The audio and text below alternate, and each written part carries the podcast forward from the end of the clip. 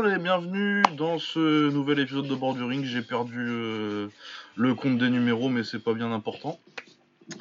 Euh, ouais, ça fait longtemps qu'on s'était pas vu parce que euh, bah, les deux dernières semaines ont été un peu compliquées, puis il n'y avait pas trop d'actu non plus qui exigeait qu'on fasse un épisode, donc voilà. Mais on revient. Alors, on revient cette semaine avec Shakib. Bienvenue encore, vous devez le connaître maintenant, il est déjà venu deux fois. Yes, exactement, c'est ma troisième. Ça, j'ai pas perdu le compte. Hein. Je sais exactement combien de fois je suis venu chez vous. Voilà, euh, Shakib, euh, bon, je vais pas le représenter encore euh, 30 fois, mais euh, qui est coach et qui a, euh, qui a le très bon blog Overend. Je crois qu'en nouveauté, depuis la dernière fois que c'est venu du au niveau d'Overend, il y a le podcast qui est sur Spotify maintenant? Ouais, ouais, on a un podcast sur Spotify. euh, et puis voilà, après, il y a toujours le site, il y a toujours la chaîne site, YouTube. ouais. Et, euh, et voilà, c'est- déjà pas mal. Ouais, et ça prend déjà pas mal de temps surtout. J'imagine. Voilà, comme d'habitude, Baba est là. Hein. Salut Baba. Ça va? Salut, salut Lucas, ça va et toi Tranquille? Ouais, ça va. Ça Comme va, si on ça n'avait va, pas ça discuté va. toute la journée déjà. C'est le petit Ça va. Ouais, ouais, euh, ouais, bah donc on, ouais, on est de retour après euh, un petit- une petite pause de, de 15 jours. Et on est content de le faire avec Shakib. hein. De toute façon, on annonce toujours qu'il va revenir. On l'a forcé. Il a, on l'a Oh, juste laissé arrête, choisir arrête. la date. Arrête, arrête, les conneries. Mais euh, voilà, on est content. Et puis, euh, on a eu que des bons retours à chaque fois que Shakib il était là. Donc évidemment, euh, Ah bah sinon Ben, on moi, l'aurait pas fait toujours plaisir de discuter avec vous. Que ce soit Ah, bah, enregistré ou pas enregistré, c'est toujours un plaisir de discuter avec vous. Donc, euh, Donc voilà. exactement. Euh, J'ai dit de quoi on parlait cette semaine, non? Je crois pas. Euh, alors cette semaine, euh, on va glisser un petit mot euh, de la carte d'anglaise de ce week-end. C'était Gary Russell Jr. contre euh, Tuksok Nyambayar. Nyambayar, il est passé pour en 2015 et il a été ses médailles d'argent, je crois qu'il fait à à Londres. Si ouais, je crois que c'est ça. Ouais, il me semble. Je pense qu'il perd, qu'il perd contre Ramirez d'ailleurs, euh, Ramirez dont on parlait tout à l'heure euh, hors antenne. Euh, voilà, il y avait aussi euh, le retour de Rigondo dans une nouvelle KT, il était descendu en coque. Et donc on parlera de ça, on fera une, la rétrospective 2019 d'anglaise. Donc nos récompenses de l'année, tout ça, ce qu'on attend un peu pour 2020. euh. De toute façon, si vous avez écouté les rétrospectives euh, pied-point ou MMA, le format change pas. Et euh, on finira sur l'UFC, le retour de John Jones, euh, est-ce qu'il aurait dû perdre Spoiler, oui. Et un peu tout ça, le reste de la carte. On va en parler un petit peu de Valentina Shevchenko, mais je pense pas qu'on ait grand chose à dire sur le reste de la carte parce qu'elle était vraiment pas ouf. Bah, de toute façon, j'ai pas vu comme ça, c'est réglé. Moi, ça y est, hein, je suis revenu euh, à mon niveau full casual de, de l'UFC. Je regarde le main event, le comment, peut-être. Mais et si Lucas me dit Ah, regarde ça, il est bien. Mais voilà. Voilà. Euh, ouais, voilà. Donc, euh, Gary Russell Jr. contre euh, euh, Nambe- Nambayar, c'était pour le titre, euh, pour un titre euh, poids plume. WBC WBC, Ouais, voilà. WBC. Et le, celui de le combat de Rigondo, c'était pour le WBA, je crois. Si je Ouais, ça devait être une ceinture, une ceinture, euh, celle de la WBA qui va le, un petit peu. euh, Ouais, bah parce que t'as l'intérim, euh. la régular, euh, ouais, le c'est ça. super Bah, Je champion. crois que lui, il a pris la, la régular et c'est Inoue qui a la super, je crois. Ouais, ça doit être ça, ouais. Parce que super, c'est quand t'as déjà une ceinture d'une autre, d'une autre, euh, d'une autre fédé, je crois, ou un truc comme ça. Enfin bon, n'importe quoi pour récupérer des, des cotisations. hein. Euh, ouais, voilà. Donc, euh, euh, donc Russell Jr. contre Tuksok Nambayar, donc pour la ceinture de, Russell Jr. Euh, Russell Jr. euh, beaucoup critiqué en début de carrière pour son opposition jusqu'à ce qu'il boxe Lomachenko et qu'il perde. Après ça, il a pris sa ceinture donc en plume contre. c'est Johnny Gonzalez, celui qui avait upset Abner Mares. Ouais, c'est euh, Johnny Ça. Gonzalez, c'est ça. Voilà, qu'il avait mis KO. Ensuite, il avait défendu. euh, il a, je crois qu'il a 3 dé- trois défenses depuis. Et- la cinquième là, je crois. Ouais, ça, 4, ouais, 4 ou 5. Euh, J'oublie un petit peu quel truc il a défendu. Il a une très bonne défense contre euh, Joseph Diaz. Junior, et sinon, c'est des mecs largement à son niveau. Après, moi, je trouve qu'en termes de skill, Gary Russell Jr., je pense que c'est le meilleur poids plume. Après, le problème de Russell Jr., c'est que il prend pas tellement les adversaires et il boxe pas assez souvent pour pour vraiment cimenter le statut, quoi, et dire qu'on puisse dire vraiment, on est sûr que c'est lui le meilleur, quoi un problème. Ouais, après, euh, c'est toujours ça qui est compliqué en, en anglaise avec tous les. Quand t'as pas un système avec un seul mec qui chapeaute tout et puis qui dit toi tu vas boxer lui et puis tu fermes ta gueule, euh, tu sais jamais. Enfin, c'est difficile de dire c'est sa faute à lui si euh, il rencontre personne, tu vois. Et, ouais, si c'est. Super longtemps Santa Cruz, est-ce que c'est lui qui fait en sorte qu'il ne peut pas boxer Santa Cruz? Est-ce que c'est Santa Cruz qui fait ça? Est-ce que c'est leur promoteur? Est-ce que c'est leur manager, etc., Mais euh, le fait est que euh, il boxe euh, pas, enfin il ne boxe pas assez régulièrement et surtout il ne boxe pas face à une, une opposition de telle taille qu'on puisse dire, bah, qu'on puisse s'assurer que ce soit le meilleur, le meilleur poids plume. Ben ouais, voilà, c'est un des grands problèmes de la boxe. Ouais, c'est ah. clair. Bon, après, on connaît une organisation où il y a un gars qui décide qui combat qui, et bon, c'est pas. C'est pas forcément mieux, hein, je suis d'accord avec toi. C'est euh, fait, quoi. Pour les combattants, c'est même moins bien. Hein. Oui, mais au moins, dans, dans, ce, dans cette situation-là, quand il y a un combat qui se fait pas, on sait qui on peut accuser, tu vois. Ah ouais, ouais, en tant que fan. Il y a euh, un mec, a qu'un mec qui décide, donc tu sais que c'est ce décideur-là qui ne fait pas les combats. Dans les situations où tu as euh, plusieurs fédérations qui peuvent dire que lui il est mandatory, lui il est challenger machin, etc. etc. En plus, tu as des promoteurs qui s'entendent pas entre eux pour des combats qui n'ont rien à voir avec ça et tu, te retrouves dans des situations où tu as 20 000 personnes qui sont impliquées dans la faisabilité d'un combat et du coup tu sais pas trop. Euh, c'est dur de dire c'est lui qui évite le combat, même si c'est parfois la solution de facilité de dire c'est lui qui évite le combat et euh, et l'autre veut à tout prix le boxer, mais c'est rarement comme ça que ça se passe. Moi, j'achète très très très rarement euh, l'histoire du boxeur qui évite le combat. Mais vraiment, il me faut beaucoup de, de preuves. Enfin, il me faut de la matière pour que j'aille te dire le boxeur il évite. Mais en règle générale, ouais, moi je, pense que c'est beaucoup plus. 95% euh, du temps, c'est des histoires de politique, de promoteurs, de télé, de machin, de tout ce qui va bien. Donc, euh. Ouais, et puis même pour moi, c'est jamais vraiment une histoire de le mec a peur, tu vois, genre euh, c'est la cour de récré, il a peur de se faire casser la gueule. Ça, c'est juste. Quand ça se fait, quand ça se fait pas, c'est des histoires de risque et d'intérêt économique, quoi. Bah, aujourd'hui, il y a pas mal de choses qui sont en, ligne de compte, mais si en 2020, t'as encore des mecs qui te disent Ah, il veut pas le boxer, il a peur, c'est. Enfin, je peux rien faire pour eux c'est un peu bête. Voilà. Euh, l'adversaire du jour était euh, sans être euh, le top top top de la catégorie, c'est quand même un bel adversaire vu que donc une médaille d'argent olympique et une médaille d'argent champion du monde, je crois aussi. En amateur. il passait pro en 2015, je crois que c'était son 12 combat, beaucoup de KO, un style fun en plus, c'est plutôt fun à mater. Tuksot Nambayar. Beaucoup très agressif. Euh, après, pour moi, il avait un gros problème contre contre Russell, c'est que euh, mais il a besoin que son jab il touche pour vraiment lancer ses combos et euh, Russell c'est un expert à, comme il boxe en gaucher.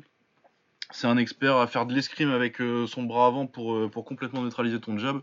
Et après, il va te choper avec la, avec la, avec la, gauche, le, le, le, direct du gauche et peut-être te placer le crochet droit derrière. quoi. Et c'est ce qui s'est passé pour la plupart du combat. Il a réussi à bien le, mettre dans le vent, à bien neutraliser son jab. À part euh, en fin de combat où euh, là il est pas revenu, il a réussi à un peu, euh, une fois que les jambes sont un peu parties vers 8-9ème, je crois. Où il a commencé à gagner un ou deux rounds, mais le, trou était déjà, était déjà fait au niveau du scoring. Et en plus, il finit bien. Russell Junior. Donc ouais, une bonne victoire pour Russell Junior. Ce serait cool qu'on réussisse à le voir contre les autres champions, mais bon, ça c'est la boxe. Ouais, après, moi j'ai vu euh, surtout qu'il disait que s'il n'arrivait pas à sécuriser des gros combats euh, chez, les, chez les plumes, euh, il allait monter de catégorie, voire peut-être même de deux catégories pour aller chercher des mecs, des mecs différents. à voir si, à voir s'il tient ces propos-là, enfin, s'il va faire vraiment ça, et puis surtout, est-ce qu'il va le faire rapidement ou est-ce qu'il va encore attendre un an pour, pour refaire un combat, quelle que soit la catégorie, quoi. Bah ouais, c'est ça, c'est parce que c'est cool euh, si ça lance bien. Euh, pour une fois, il a combattu en février, du coup, tu peux espérer le revoir avant la fin de l'année. Mais c'est clair que si c'est pour le revoir euh, dans un an, une fois qu'il a trouvé un mandatory, ça va être compliqué quoi. Ouais, là, il va falloir, va falloir enchaîner assez rapidement pour lui, j'espère. Parce que s'il veut rester dans les bonnes conversations. En tout cas, il va devoir, il va devoir enchaîner C'est vite. c'est qui son. Il est chez qui lui? C'est c'est qui son promoteur? C'est Eamon Euh, bah, je pense que c'est Emon, oui. Ouais, c'est Eamon. PBC, hein. Ouais. Ouais, Enfin. Emon, officiellement, c'est pas un promoteur, mais bon. Oui, ça. Officiellement. Donc, Et, euh, ouais, non, et PBC, c'est pas, c'est pas non plus des promoteurs. Ouais, c'est pas Ouais, un non, promoteur. c'est la base. c'est un empire du mal, c'est tout. Mais euh, non, mais déjà, c'est bien qu'il qu'il- qu'il est. il- je l'ai trouvé plutôt euh, bavard, parce que d'habitude, euh, Russell, il vient, il fait son combat, il s'en va, quoi. En disant, euh, de toute façon, moi, je sais que je suis bon, euh, salut. Non, non, là, il a, il a, il a cité des noms, il a, il a, il a comme Shakib le dit, il a dit, euh, si j'arrive pas à trouver des combats, je vais aller voir dans les catégories. Il a bien parlé de Lomachenko. il- il a parlé de, de, de Léo Santa Cruz, je crois, si je me trompe pas. Bah, j'ai Ouais, c'est ça, il a parlé de Santa Cruz. donc là, il a fait ce qu'il doit faire aujourd'hui pour avoir pour avoir des combats. Donc euh, la- la- il, a, il, a, il a appelé des, mecs qui sont sous euh, la bannière euh, PBC. Donc euh, ce sera ensuite, comme, comme tu l'as dit tout à l'heure, Shakib, c'est bien. Si les combats ne se font pas, la PBC aura aussi un- une part de responsabilité, une grosse part de responsabilité même. Donc, affaire à suivre. ouais. Ouais, voilà. Mais bref, c'est toujours un, un- que toutes les critiques mises à part, euh, en termes de pur à regarder dans le ring, c'est vraiment, c'est vraiment un mec avec beaucoup de skills que j'aime bien, euh, que j'aime bien voir boxer aussi. Ouais, il est fort, il est fort. Après, il- le, le problème, c'est que comme il boxe pas assez, bah, comme tu dis, t'as, tu as toujours l'impression qu'il est un petit peu euh, rusty, qu'il est un petit peu euh, euh, Rouillé. Tu peux rouillé. traduire directement. Attends, je vais le le le le, le, le compteur Vandame, Ouais, 12 minutes. Ça y est, 12 minutes, bon, ça va. Il, On est sur une bonne il est un moyenne. petit peu rouillé. Il est un petit peu rouillé, il est aussi un petit peu mal à finir les combats quand même. J'ai trouvé en fin de combat, euh, peut-être euh, un petit peu en mode économie. Peut-être qu'il manque un petit peu de cardio, peut-être. Ouais, bah c'est quand tu quand tu boxes un 12 rounds tous les tous les ans. euh, Là, il manque de repères, quoi. Bah Ouais, hein, le sparring c'est bien, mais euh, le ring c'est mieux. Ouais, bien sûr. C'est qu'il fait à chaque en fait à chaque fois qu'il monte sur le ring, bah du coup il a euh, les, les, les premiers rounds où il se met en route et puis il reprend des repères et puis à la fin il, ces repères là il les a pas parce qu'il sait pas ce qui lui reste, tu vois. Ouais. Il sait pas ce qui lui reste sous le pied, il sait pas s'il peut encore faire des accélérations ou pas. Il est complètement, euh, enfin, physiquement c'est une euh, c'est une roue libre quoi parce qu'il a pas ces repères là de de savoir où il en est. Ouais, et puis il a quel âge maintenant? 31, quelque chose comme ça? Ouais, il me semble. Et euh, à ces poids-là, ça commence à faire un peu vieux. Ouais, clairement. 31. 31. Euh, ouais, voilà. Euh, on a quelque chose de plus à dire sur ce combat-là ou? Non. non hein.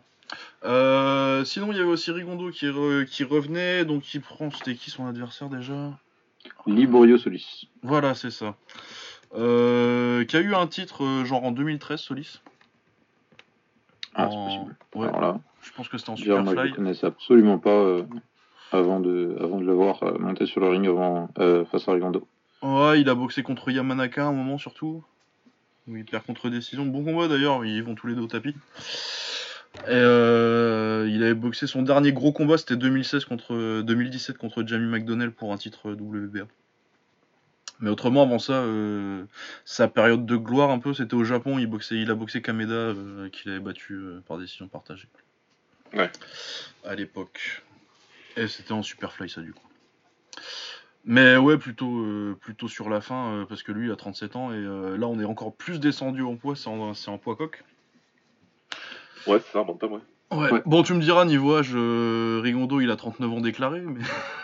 Ah, il a 39 hors taxe, euh, Rigondo. Bah ouais, on avait eu euh, quelqu'un qui nous avait dit euh, peut-être euh, plutôt vers 45, mais bon. Ah ouais? C'est- une vanne ou c'est des vraies rumeurs euh? Non, c'est une source plutôt. je sais plus si c'était exactement ça, mais c'est une bonne source. Enfin, je t'en Ah ouais? reparlerai après, mais Ouais.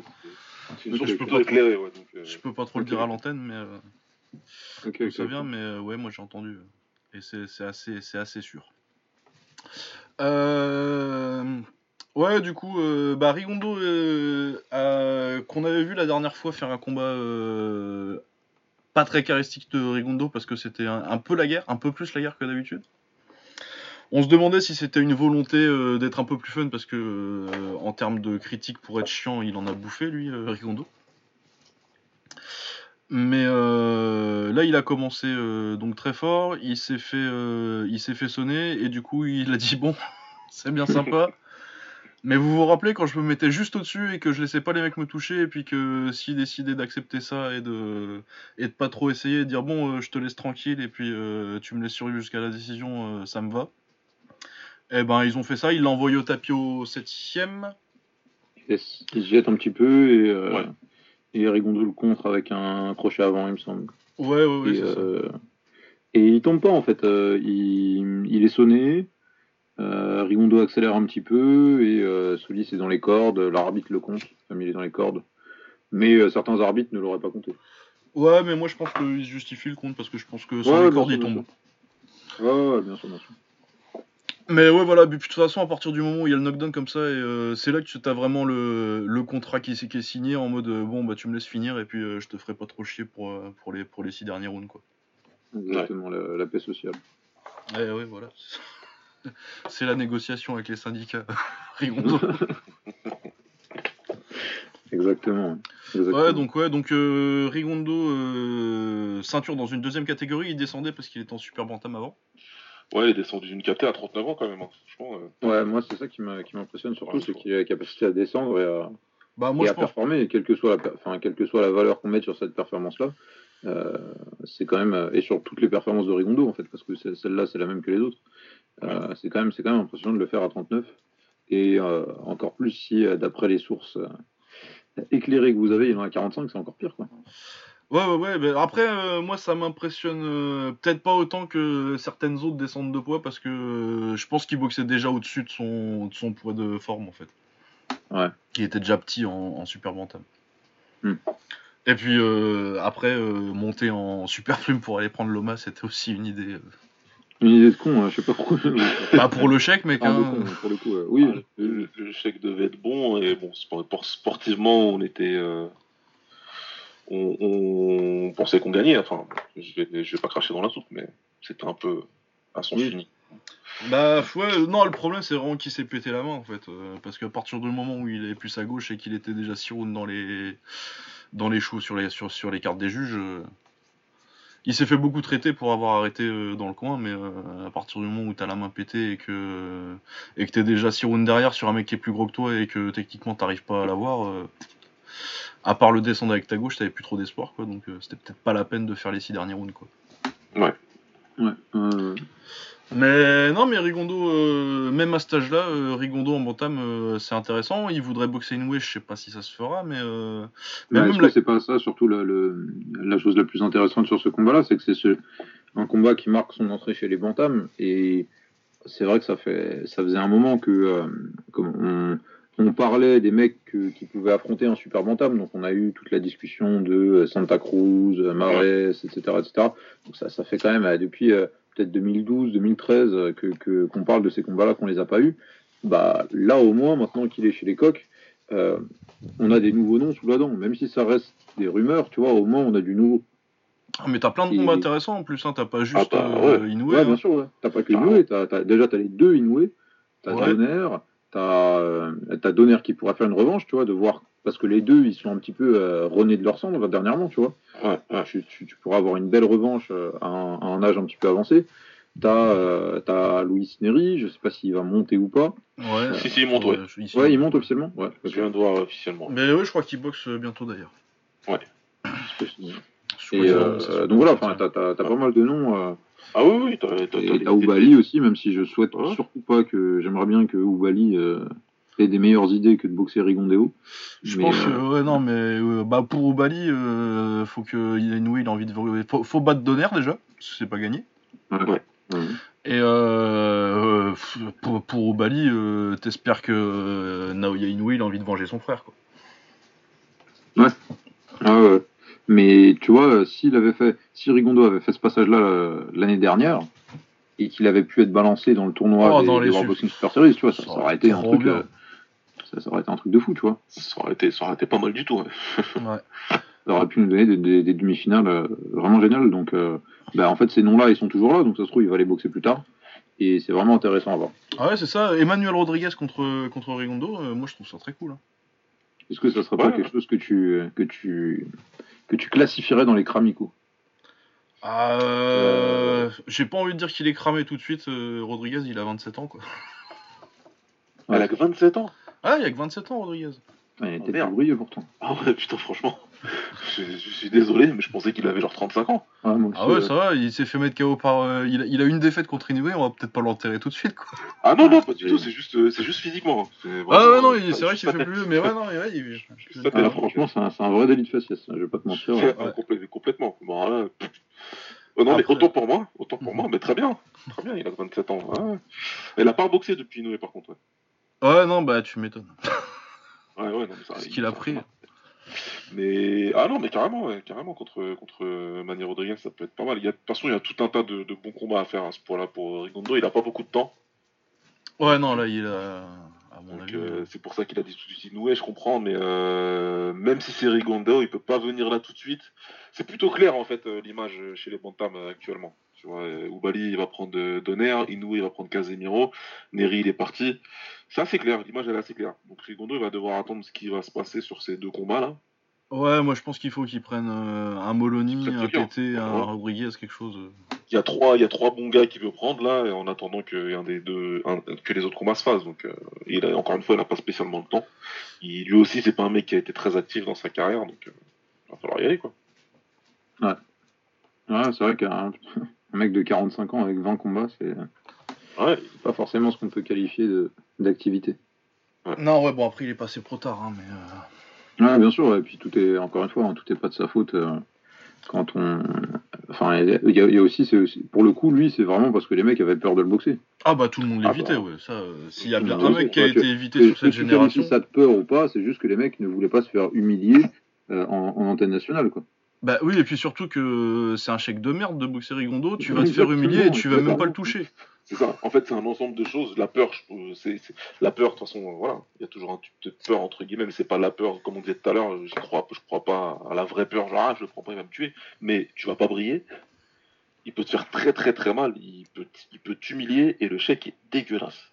Et tu vas te faire huer par la salle et tout ce qu'on Et, retiendra de toi, c'est- c'est- c'est- une tâche énorme sur ta, dans, dans ta carrière, tu vois. C'est un truc où tu peux. te- Tu vas prendre ta retraite, tu as fait 40 combats qui sont géniaux, et puis tout le monde va se rappeler que tu t'es fait, enfin, que tu t'es fait humilier par, par Rigondo, quoi. Ça a longtemps. euh, les, les gens, ils ont été très très durs avec euh, Nonito Donner pendant sur ce combat-là pendant longtemps. Ils ont été en mode, euh, Ah il ouais. il s'est fait humilier, machin. Il est, il est, il est cramé, etc. Mais enfin, les gens, ils sont complètement fous, quoi. Et puis en plus, il y a un truc qui, qui, qui va vraiment pas, enfin que les, les gens mentionnent pas beaucoup avec Rigondo, c'est que il tape vraiment fort, c'est gris en fait. Les- Il y a un Ouais. changement de personnalité dans le ring quand les mecs ils, quand ils prennent un bon coup, bien, bien placé, bien timé de Rigondo, les mecs ils changent de- ils changent d'attitude en fait. Ah ouais, non, parce que les premiers rounds c'est toujours marrant parce qu'ils ont. euh, ils se disent, ouais, il y a moyen en fait. Et finalement, Ouais. ils prennent la gauche, ils prennent un- deux rounds dans le vent, ils mangent la gauche, ils font. Ok, bon. Bah écoute, euh, ce que je disais tout à l'heure, hein, euh, si je te fais pas trop chier, euh, tu me laisses aller jusqu'au 12ème et puis voilà. Ah, c'est ça. Avec Donner, c'était un petit peu ça. Un mec, il, a pris deux bonnes gauches. Il a dit, ok, en fait, si j'y vais, si moi je suis agressif, il va me descendre. Donc bon. Et visiblement, il a, il l'a fait aussi hein, dans, dans, dans le combat là contre. Euh, merde, comment il s'appelle Euh, euh, Solis, Solis. contre, Solis, contre ouais. Solis, là, il, il lui a fait mal aussi, je pense, parce que c'est pareil. Solis, il était. Ah, au bien parti. 7ème, il lui fait super mal. Hein. Mais voilà, après, le mec, il, il arrive plus à sortir ce qu'il a à sortir. Donc, euh, je pense qu'il tape toujours fort.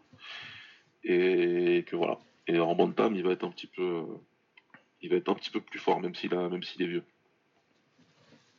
Ouais, non, puis il y aura toujours punch. Après, je pense qu'il a moins les jambes. Par exemple, je pense que dans son prime euh, contre Inoue, ça, ça- ça aurait été intéressant. Enfin, là, ce sera intéressant si ça se fait, mais euh, je vois pas, je vois pas Rigondo euh, le passer à ce stade de sa carrière. quoi.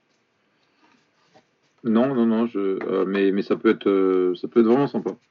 Ça peut être vraiment sympa et de, et surtout de, de voir les adaptations d'Inoue en fait.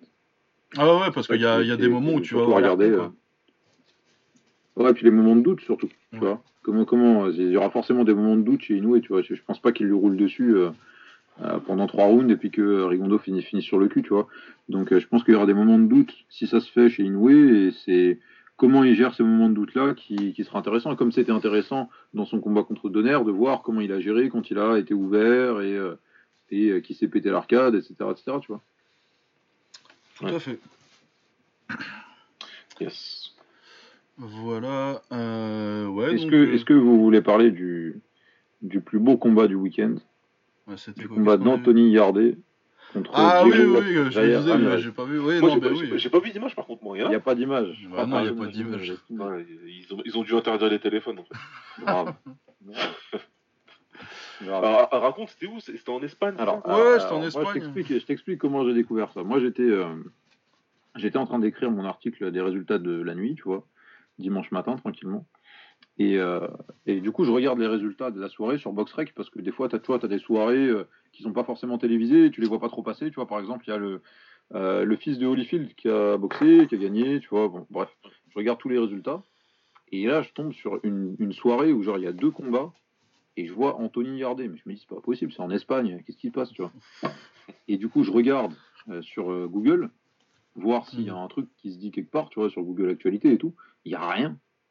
Et je regarde sur Twitter, et, euh, et je vois des mecs qui disent euh, euh, Anthony Yardet a boxé dans une boîte de nuit et tout, tu vois. C'était des mecs, en fait, les, les seuls mecs qui savaient ça, c'était les mecs qui étaient dans la boîte de nuit, tu vois. Ah ouais, non, regarde, parce que c'est passé nulle part. La-. Ouais, c'est ça, ouais, il n'y a rien qui est écrit dessus. Que ce soit sur la, la presse espagnole, la presse anglaise, personne n'en parle. Même j'ai regardé le- le- les réseaux sociaux de, de, de Yardet, les réseaux sociaux de Toundé. Toundé, d'habitude, il passe son temps à ouvrir sa gueule, tu vois. Tu te dis qu'il va en parler, tu vois. Je vois rien. Et je vois qu'effectivement, c'est dans un truc qui s'appelle euh, la Discoteca Memphis ou un truc comme ça. Et, euh, et il a fait deux rounds contre un mec qui était. euh, euh, qui avait euh, 45, euh, 45 défaites à son palmarès ou un truc comme ça. Ouais, Euh, 4,48, deux je crois que c'était. victoires, euh, ouais, c'est ça. Euh, une catastrophe. Et, euh, et qu'il a mis, enfin, qu'il a, qu'il l'a séché au deuxième round, quoi. Quelle surprise. Oui, oui. Dans un six... Ah, c'était un 6 rounds en plus, attention. C'était un six rounds, tu vois, ça c'est un truc, mais genre, tu te dis, mais c'est pas possible, c'est le cirque ou quoi, tu vois. Euh, c'est- derrière, euh, donc, il a fait ça pour euh, la fameuse règle WBO qui dit que tu peux pas devenir challenger si tu sors d'une défaite. Ouais, Et là, il est challenger de la ceinture que Canelo a laissé vacante. Sauf que le truc que, que moi qui m'exaspère, c'est que sa dernière défaite en date, c'était contre Kovalev. Ouais. C'est en août. Et le mec, il se rend compte en février qu'il a besoin d'une victoire à son palmarès, tu vois. Et, et- et- et il annonce un combat trois jours avant dans une boîte de nuit à Madrid, tu vois. Mais qui est son putain de manager? Je sais qui est son manager, tu vois, c'est Toundé. Donc, comment c'est possible qu'on se dise, enfin, que, que tu sois pris par le temps à ce point-là, quand tu prends une défaite en août et que tu te dises en février, faut que je boxe, faut que je boxe maintenant tout de suite ce week-end, tu vois. Mais je sais pas, il est peut-être suspendu avec. euh, En même temps, tu me diras, si tu boxes en Espagne, tu dois avoir moyen de t'arranger avec ça, mais. euh, Ouais, eh, t'es pas suspendu six mois avec le chaos Non, qu'il a suspendu Non, non, non, normalement non, mais des, des fois t'as une, euh, t'as une suspension automatique de 6 mois, t'as des commissions qui font suspension automatique. En même temps, non, il l'a boxé en Russie, je dis des conneries, donc on s'en Ouais, fout. Voilà, déjà ça. Et, et, et, euh, et je pense pas que je crois pas que tu, tu sois suspension automatique de 6 mois euh, quand tu te fais pas compter 10. Ouais, je sais pas, Lui, euh, un- ça dépend, mais. TKO, je crois. Mais euh, ces suspensions-là, c'est euh, suspension automatique de 6 mois euh, provisionnelle. Tu vas voir ton médecin, il te fait un mot et euh, il dit tu boxer, c'est bon. surtout, surtout, c'est pas ça le, problème, c'est que il est suspendu 6 mois, mais, qu'il soit, même s'il même s'il avait été suspendu 6 mois, pendant ces 6 mois-là, le, les affaires ne s'arrêtent pas. Ah ouais, non, tu peux. Tu vois, t'as le temps de Tu lui peux trouver un trouver combat. une carte euh, et tu tant, tant qu'à prendre un Colombien, c'est un Colombien qui l'a boxé là. Tu dois pouvoir trouver un Colombien qui fait du can crushing là-bas euh, et qui est à 19 et 1, euh, qui a perdu la seule fois où il a été au States. Et, euh, ça fait quand même moins dégueulasse. En plus, tu vas pouvoir te mettre ça voilà, euh, ouais, sur ouais, une petite carte euh, tranquillement Non, et tu, au moins tu prends un Angleterre, petit en chèque. plus, il y avait une carte en Angleterre la même soirée. Il y avait Son manager, c'est un idiot. Son manager, c'est Toundé, c'est un idiot. C'est un idiot. Exactement. Et ça, je, suis et je, garantis qu'il connaissait pas la règle en fait. Il Ça, a dû appeler, euh, je sais pas qui, euh, qui est gros qui, euh, je sais pas c'est qui qui le fait boxer en Angleterre du coup. euh, Regardez, je me rappelle plus. C'est pas, c'est pas hein. Euh, c'est Warren Ou je dis des conneries Ouais. Euh, Ouais, je crois que ça doit être de toute façon c'est l'un des deux. Bah, De toute façon, c'est Warren ou. Voilà. Mais Et je- l'autre il a dû appeler en disant quand est-ce qu'il boxe mon gars? L'autre il a dit mais j'ai dû te le dire mais t'as dû oublier mais il faut qu'il batte quelqu'un. Ouais, c'est. Warren. Tu vois. Donc il a dû faire ça à l'arrache en deux secondes parce que c'est un idiot, c'est tout. Ah, mais mais Toundé là, c'est l'imbécile qui dit qu'il fait pas faire de, de sparring à son boxeur. Donc, ouais, c'est- Ouais, mais ce qui est terrible, c'est que du coup, il est en même temps euh, entraîneur et en même temps manager du mec, tu vois. le Et, que, euh, et que Yardé euh, est super fidèle à, à Toundé, qu'il l'a qu'il l'a découvert et qu'il l'a fait monter, etc. Et, euh, et du coup, en fait, tout, enfin, toute sa carrière risque d'être flinguée parce que le mec s'occupe de son entraînement et qui fait n'importe quoi dans son entraînement, Ouais. notamment qu'il ne le fait pas faire de sparring, et, euh, et, et qu'en même temps, il s'occupe de la gestion de sa carrière, tu vois, c'est un truc de fou. Et que dans la gestion de sa carrière, il lui fait faire n'importe quoi. C'est Ouais. ridicule. Non, mais du coup, j'ai vu que Frank euh, Warren, il en a parlé, euh, apparemment. Euh, donc, il dit que c'est parce qu'il avait euh, eu des galères avec sa main et du coup, il voulait faire un petit combat tranquille, euh, sans télé, sans rien. Et euh, sinon, euh, l'explication Ouais, qu'il ouais, donne aussi, c'est que euh, la WBO, il te laisse pas combattre pour un titre si tu sors d'une défaite. Ah, Ouais. C'est une blague. Tu, tu, tu- c'est, euh, je pense que tu vois, euh, je sais pas, j'ai pas bien suivi euh, les, les modifications qui avaient, qui avaient été faites euh, par la Ligue de boxe professionnelle par Arnaud Romera là au cours des dernières années en France, je te parle. Ouais, ouais. Et, mais il me semble que euh, parmi les modifications qui ont été faites, il y a euh, le fait que tu, tu peux pas rencontrer un mec comme ça quand tu es trop classé. Ouais, Tu ouais, vois, ouais, donc, il y a des en, y a des France, il aurait ouais. pas pu, euh, tu vois, il y a, France, y des pays où il aurait, voilà, où il aurait pas pu boxer cette personne-là, tu vois. Ils sont hyper, stricts. Je vais dire un truc, une toute petite digression. J'ai un ancien élève, euh, on a un ancien élève qui était avec chez nous, qui a fait beaucoup d'éducatifs et quelques classes D, classes C. Il s'est arrêté pendant longtemps. Il s'est arrêté pendant, je sais plus, c'était depuis 2013, je crois qu'il a arrêté. Là, il a repris en anglaise au Red Star, Ouais. au Red Star pour ceux qui connaissent. Et il veut faire des, de la compétition. Ils ont dit, euh, lui, il a dit qu'il a fait de la, de la boxe taille en éducatif, etc. Ils lui ont dit, tu ramènes ton carnet. Tu sais, en boxe taille, on est des, on est des idiots, donc il, il manque plein de tampons. Ils nous dit non, non, mais tant que tu retrouves pas tout ce que tu as tes combats et que tu fais tamponner par la fédération euh, de Muay Thai, c'est mort, tu boxeras pas. Ouais. Parce qu'on veut savoir combien exactement de combats tu as fait. Que ce soit éducatif ou que ce soit euh, classe D, classe C. Donc on est en galère, on essaie de retrouver. euh, Mais il faut se rappeler, il Oh, faut aller putain, voir le mec, faut, faut, faut avoir les tampons. Ils ont Romera, ce qu'il a fait, ça fonctionne quoi. Jusque, Ouais, c'est ça, ouais. Et, jusqu'au plus bas des clubs, ça fonctionne. C'est ça. Et si tu fais partie euh, un truc, euh, je sais plus, c'est si t'es dans les euh, dans, dans, dans le dernier top euh, des, des meilleurs Français chez les pros, c'est euh, il me semble qu'il y a une règle que tu peux pas affronter un étranger qui a euh, un mec qui a une licence étrangère et qui a euh, euh, plus de 60% de défaites ou un truc comme ça. Ah, Justement pour éviter les, les, les situations. Bah, comme les ça. Je sais plus. comme ça, quoi. Il me- il- je me rappelle avoir vu une règle comme ça, mais je sais, je sais plus exactement ce que c'est. Mais, euh, mais pour dire que c'est pas quelque chose qui est anodin, quoi. Tu vois, et c'est Ouais. un truc que normalement tu vois euh, chez des Russes, quoi. Tu vois, tu vois Mike qui, qui fait ça, tu te dis ok, c'est un alcoolique, quoi. Tu vois, mais tu t'attends pas à ce qu'un mec qui euh, veuille disputer un championnat du monde et qui a l'ambition de faire partie des meilleurs du monde de sa catégorie fasse ce genre de truc, quoi. Ouais, non, non, non, bah c'est. C'est des trucs de, de boxe à l'ancienne, quoi. Ouais, c'est- Ah non, c'est de dingue. Par contre, je viens d'aller voir la discothèque en question sur, euh, sur Google et euh, pouf, Ah, ah ouais. ouais. Ah, il, a, bo- il a boxé dans une sacrée ambiance, hein, notre ami. Ambiance tamisée avec des guitares sur le côté et tout, un beau gosse. c'est la honte. Ah suis- je suis curieux maintenant. Discothèque à Memphis Rivas, pour ceux qui veulent aller voir pendant qu'ils écoutent.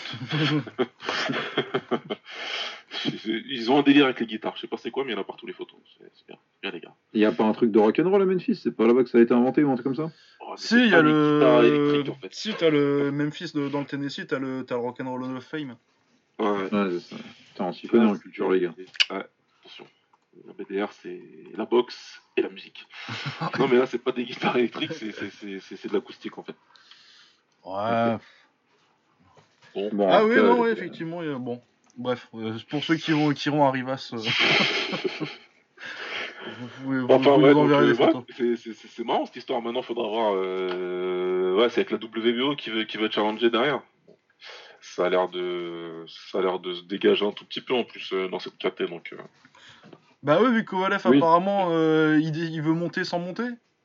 Ouais, c'est ça. ouais. Il, Genre, veut, il- il veut passer en, il veut passer dans la catégorie au-dessus, mais sans prendre de poids. Ouais, genre il va venir à Je sais pas si c'est une 84 bonne kilos idée. pour, euh, pour des combats à 80, à 92. C'est ça. ouais. Non, C'est c'est ça, 90 maintenant les cruisers. C'est 90 je crois. Mais bon, oui, des, des bonnes idées. euh, donc, euh, de toute façon, à mon avis, euh, ça, ça a laissé des séquelles, Canelo. hein. Ouais, mais euh, ce qui m'étonne un petit peu, c'est que, euh, tu vois, que, que Kovalev dise n'importe quoi, on serait pas, on serait pas étonné, tu vois. Ouais, Euh, personne personne n'est étonné. et per- et- mais et McGirt euh, dit la même chose, tu vois. Il soutient Ouais. et t'as l'impression qu'il dit un truc euh, Il est ok. que genre ça, ça- logique, quoi. Ouais, c'est normal. C'est ça ça, qui est surtout bizarre. hein. ça va le faire, il y a pas de souci. Ouais, ça, je trouve ça Ouais, bizarre ça. trouvent que c'est une bonne idée. c'est totalement normal. Ouais, ouais, bien sûr. Et Parce de que dire, là, euh, il, il a la possibilité de prendre des mecs qui font 5, enfin qui vont faire 10 kilos de plus le jour du combat, alors que on a vu que euh, Canelo qui montait de trois catégories, il l'a fumé quoi, tu vois. Il, il, il lui en a mis une et ça l'a, ça l'a fait dormir quoi, tu vois, et ça l'a fait vraiment, vraiment, vraiment dormir. ah, dis, Ah euh, ouais, là, t'imagines, il prend Gassiev Oh, non, Gassiev, il non, monte. non. Ouais, Gassiev, il monte, c'est vrai en plus, oui. Gassiev, il monte. Et Ouais, il boxe là, là, il boxe euh, le 29. Ouais, il boxe le 29, ouais. Ouais. Euh, non, Dorticos, enfin, je veux même pas. euh, Mais Ouais, tu c'est prends vrai. un mec qui est, qui est même pas euh, spécialement lourd. vois, des méchants quoi, tu vois, des Kalenga et des mecs comme ça. Ouais, ouais. Même, enfin, tu prends un Macabou, tu vois, qui est pas spécialement lourd. Ouais. Ouais. Mais il, lui éteint la lumière, mais tous les jours de l'année. Tous les jours de l'année. Ouais, c'est ça, c'est que ça peut être vraiment dangereux, sur- enfin à son âge et tout, avec ce qu'il a déjà pris. Bah, c'est- surtout que il a quand même l'air bien fini, quoi, donc... euh, Ouais, sûr. Et puis c'est que sûr. il, il sort quand même de défaites. euh, dans, dans, dans les défaites qu'il a eues, enfin récemment, les seules défaites qu'il a eues, en fait, t'as Ward et t'as t'as Canelo. Donc c'est deux mecs qui étaient plus légers à la base. Non, t'as Alvarez aussi. Oui, t'as Alvarez aussi. Mais, mais, Les mais mecs- dedans, dans ces défaites-là, il y a deux mecs Il y a deux mecs qui étaient, qui étaient de base plus légers. Ouais, voilà, c'est ça. Ouais. Il y a Ouais. deux mecs qui venaient d'en bas et qui ont réussi à le mettre KO, tu vois. Ouais, non, mais après, je pense qu'il a les poches pleines de ce combat contre Canelo. Il les avait déjà après, après les deux contre Ward. Et il a les poches bien pleines. Je sais même pas c'est quoi la bourse qu'il a pris contre, contre Canelo. Enfin, du, du moins, je l'avais vu passer, mais je m'en rappelle plus. Mais c'était plutôt. Je crois que c'était sa meilleure bourse en plus. Ah ouais, bah, déjà, de toute façon, euh, Canelo, maintenant, c'est la meilleure bourse voilà. de la carrière de tout le monde. hein. Forcément. Donc, il, il a les poches pleines. Le mec, il est en train de finir. Visiblement, il veut se faire un dernier euh, délire ou machin, je sais pas. Ouais, il a la flemme de faire le poids surtout. Il veut plus prendre la tête. Non, mais moi, je le vois comme ça. hein. Il veut plus prendre Ouais. la tête. Il se dit, moi, je suis là, j'ai bientôt fini, là. Il lui reste deux ans, trois ans, grand maximum. Euh, écoute, il dit, je veux plus faire de régime, je veux plus faire machin. Je viens, je fais six semaines de préparation, je fais que de la boxe. Hmm. Et j'ai plus, voilà, pas de, pas de nutrition, Ouais, machin. je faut- bah, si si euh, ces, ces choix d'opposants correspondent à ces préparations-là, euh, c'est-à-dire qu'il est pas trop ambitieux dans ses choix d'opposants, euh, pourquoi pas, tu vois. Mais à partir du moment où il va chercher le top de la catégorie de dessus, si le truc c'est euh, je veux être champion dans la catégorie de dessus, ah, je pense que ça va être un petit peu plus compliqué quand même. Il, il- il- il- s'il fait ça, il est foutu. Moi, je vois bien faire, euh, honnêtement, je vois bien faire une fin à la, euh, comment il s'appelle, l'autre, les BDF. Ah ouais, tu vois en bien, se Russie, tu fais ça un peu hein. tranquille. euh. Il va se faire un truc tranquille, il va appeler les mecs chez lui, il va les faire venir. Il Ouais, va prendre- soit il va prendre des mecs qui sont vraiment vieux. T'as des mecs qui sont vieux qui sont actifs dans la KT, quoi. Si t'as du, je, crois Ouais, que ouais. Vlodar- je crois que Vlodarzi qui boxe toujours. Oui, je pense, ouais. Euh, Il y a un mec comme Sirat Arslan, il a boxé là ce week-end. Bon, il s'est fait éclater, mais, Hmm. mais il a boxé. Euh, donc, euh, donc voilà, il y a encore des yeux qu'il peut prendre et qui, où il peut se faire plaisir, prendre une bourse, euh, avoir une télé russe, enfin tu vois, faire quelque chose. Ouais, tu faire- vas, faire tu vas mettre ça sur Match TV. et, et ça passera quoi. Donc, en tout cas, c'est comme ça que, que j'imagine les choses. Mais après, on est, comme tu as dit, ça se trouve, il va arriver demain, il va dire moi, euh, je veux prier sur Dorticos s'il vous plaît. Et puis nous, on ira prier sur sa tombe. hein. C'est- Ouais, ouais, mais ce qui est malheureux, c'est que c'est c'est que c'est une, ex- une expression, mais finalement, euh, Bah ouais, ouais. c'est- et c'est pas qu'une expression, quoi. Il peut, il peut perdre 20 ans d'espérance de vie sur un combat, quoi. Ah bah oui, mais puis en plus, euh, il sait lui, parce qu'il a tué un mec. euh, Tout à fait, ouais, tout à fait. Kovalev. Putain, c'est vrai que tu me rappelles ça. Euh, Ouais, D'ailleurs, c'est un Ouais, des mecs euh, au niveau euh, façon dont il l'a pris, c'est un des mecs qui l'a, enfin entre, entre guillemets mieux parce que je sais pas si c'est très sain, je sais pas si ça dit des choses très bien pour lui, mais euh, c'est rare. euh, T'as souvent des mecs euh, qui ont un adversaire qui est mort contre eux. Euh, tu vois le, le taux de KO après qui chute. Bah ça Parce chute, que, hein. C'est bah des mecs ouais. qui s'arrêtent presque. Ils s'arrêtent presque Ils s'arrêtent de. Ouais, ouais, ouais, t'en as, mais t'en as plein ouais, qui sont passés parce que euh, après avoir tué un mec, ils ont pu mis un KO de la. de la- Et ils passent Ah de ouais. 75% de KO à 50% parce qu'après, il y a un avant et un après et qu'après ils arrivent plus à puncher quoi. Mais euh, non, Ah, lui, parce rien ah non, lui rien à Ah foutre. ouais. hein. Ouais, ouais. Il, a, clairement. con- il a continué à, dé- à décapiter des mecs derrière. ah, Peut-être que la vodka a aidé aussi. probablement. Euh, ouais, voilà. Donc on a. Ah, c'est bien, on a fait une belle digression. là. Ouais. Une, bonne, une bonne marque de fabrique au bord du ring. C'est normal. Euh, bah, du coup, on va peut-être se mettre à, à parler de 2019. Yes. Allez. Allez, alors, euh, belle année en boxe euh, 2019, je suis très content, on a eu une très belle deuxième partie d'année avec beaucoup de combats, euh, beaucoup de très bons combats de qualité. Avec euh, bah, du Inoue Donner euh, et Taylor contre Progrès par exemple. Bon ça c'était ils étaient un peu obligés parce que c'était des tournois, mais autrement t'as eu Spence contre Porter, c'était un bon combat. T'as eu Derevyachenko et, euh, contre Golovkin, t'as eu du Beterbiev contre Gvozdik aussi, ça c'était un bon choc au, au sommet de la KT en lourd léger. Vraiment on a eu des- une, une belle année 2019. Ouais. Et du coup sans plus attendre on va passer à, à nos récompenses. Euh, on va commencer par le combattant de l'année. Alors il y a quand même une paire de candidats. On a Naoya Inoue évidemment qui gagne le tournoi euh, Bantamweight du World Boxing Super Series avec euh, un des meilleurs combats de l'année contre, euh, contre Nonito Donner en finale. Yes. Canelo, Canelo cette année, il prend, il fait une victoire contre Daniel Jacobs en début d'année en moyen et il monte en lourd léger pour mettre KO Kovalev. Donc plutôt une grosse année, même si Kovalev était sur la fin, il était quand même encore champion et encore un des trois meilleurs de la KT à ce moment-là. Ouais, ouais, ouais, ouais, cl- clairement. Ouais, Beterbiev aussi, euh, je sais plus combien de combats il fait, je crois qu'il fait un combat euh, pas hyper important avant de prendre euh, avant de prendre Gvozdik. Mais Gvozdik euh, contre Gvozdik, c'est excellent combat, euh, gros KO, grosse perf de de Beterbiev qui est absolument moi il, me- terrifie Beterbiev. Ah bah, il terrifie, je sais pas qui terrifie pas dans. Là, pour le coup, le boxeur dit qu'il a peur de boxer, je, je le crois. Ouais, ouais, c'est clair. Et sur- surtout que tu, tu...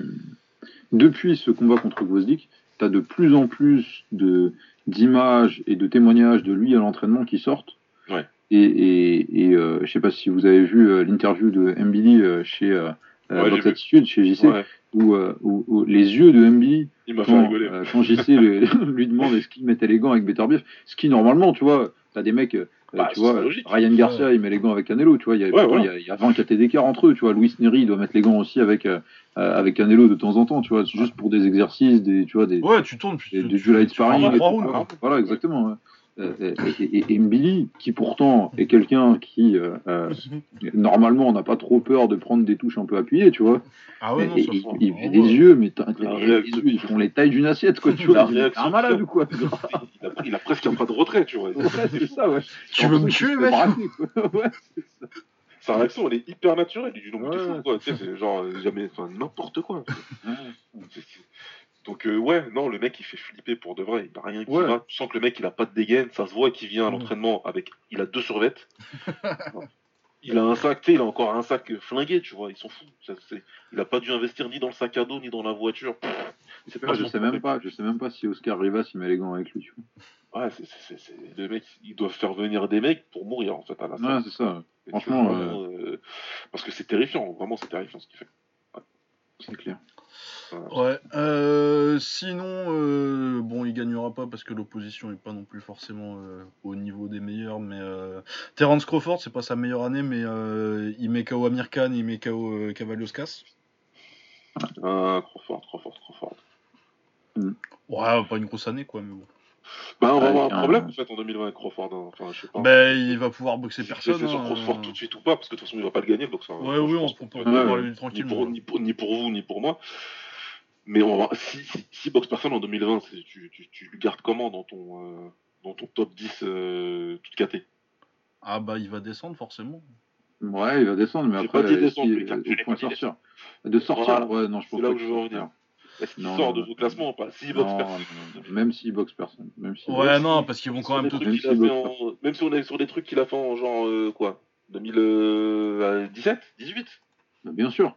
Non, regarde, et, et- et Floyd, jusqu'à sa, sa retraite, il était encore au, en- au sommet. Hein.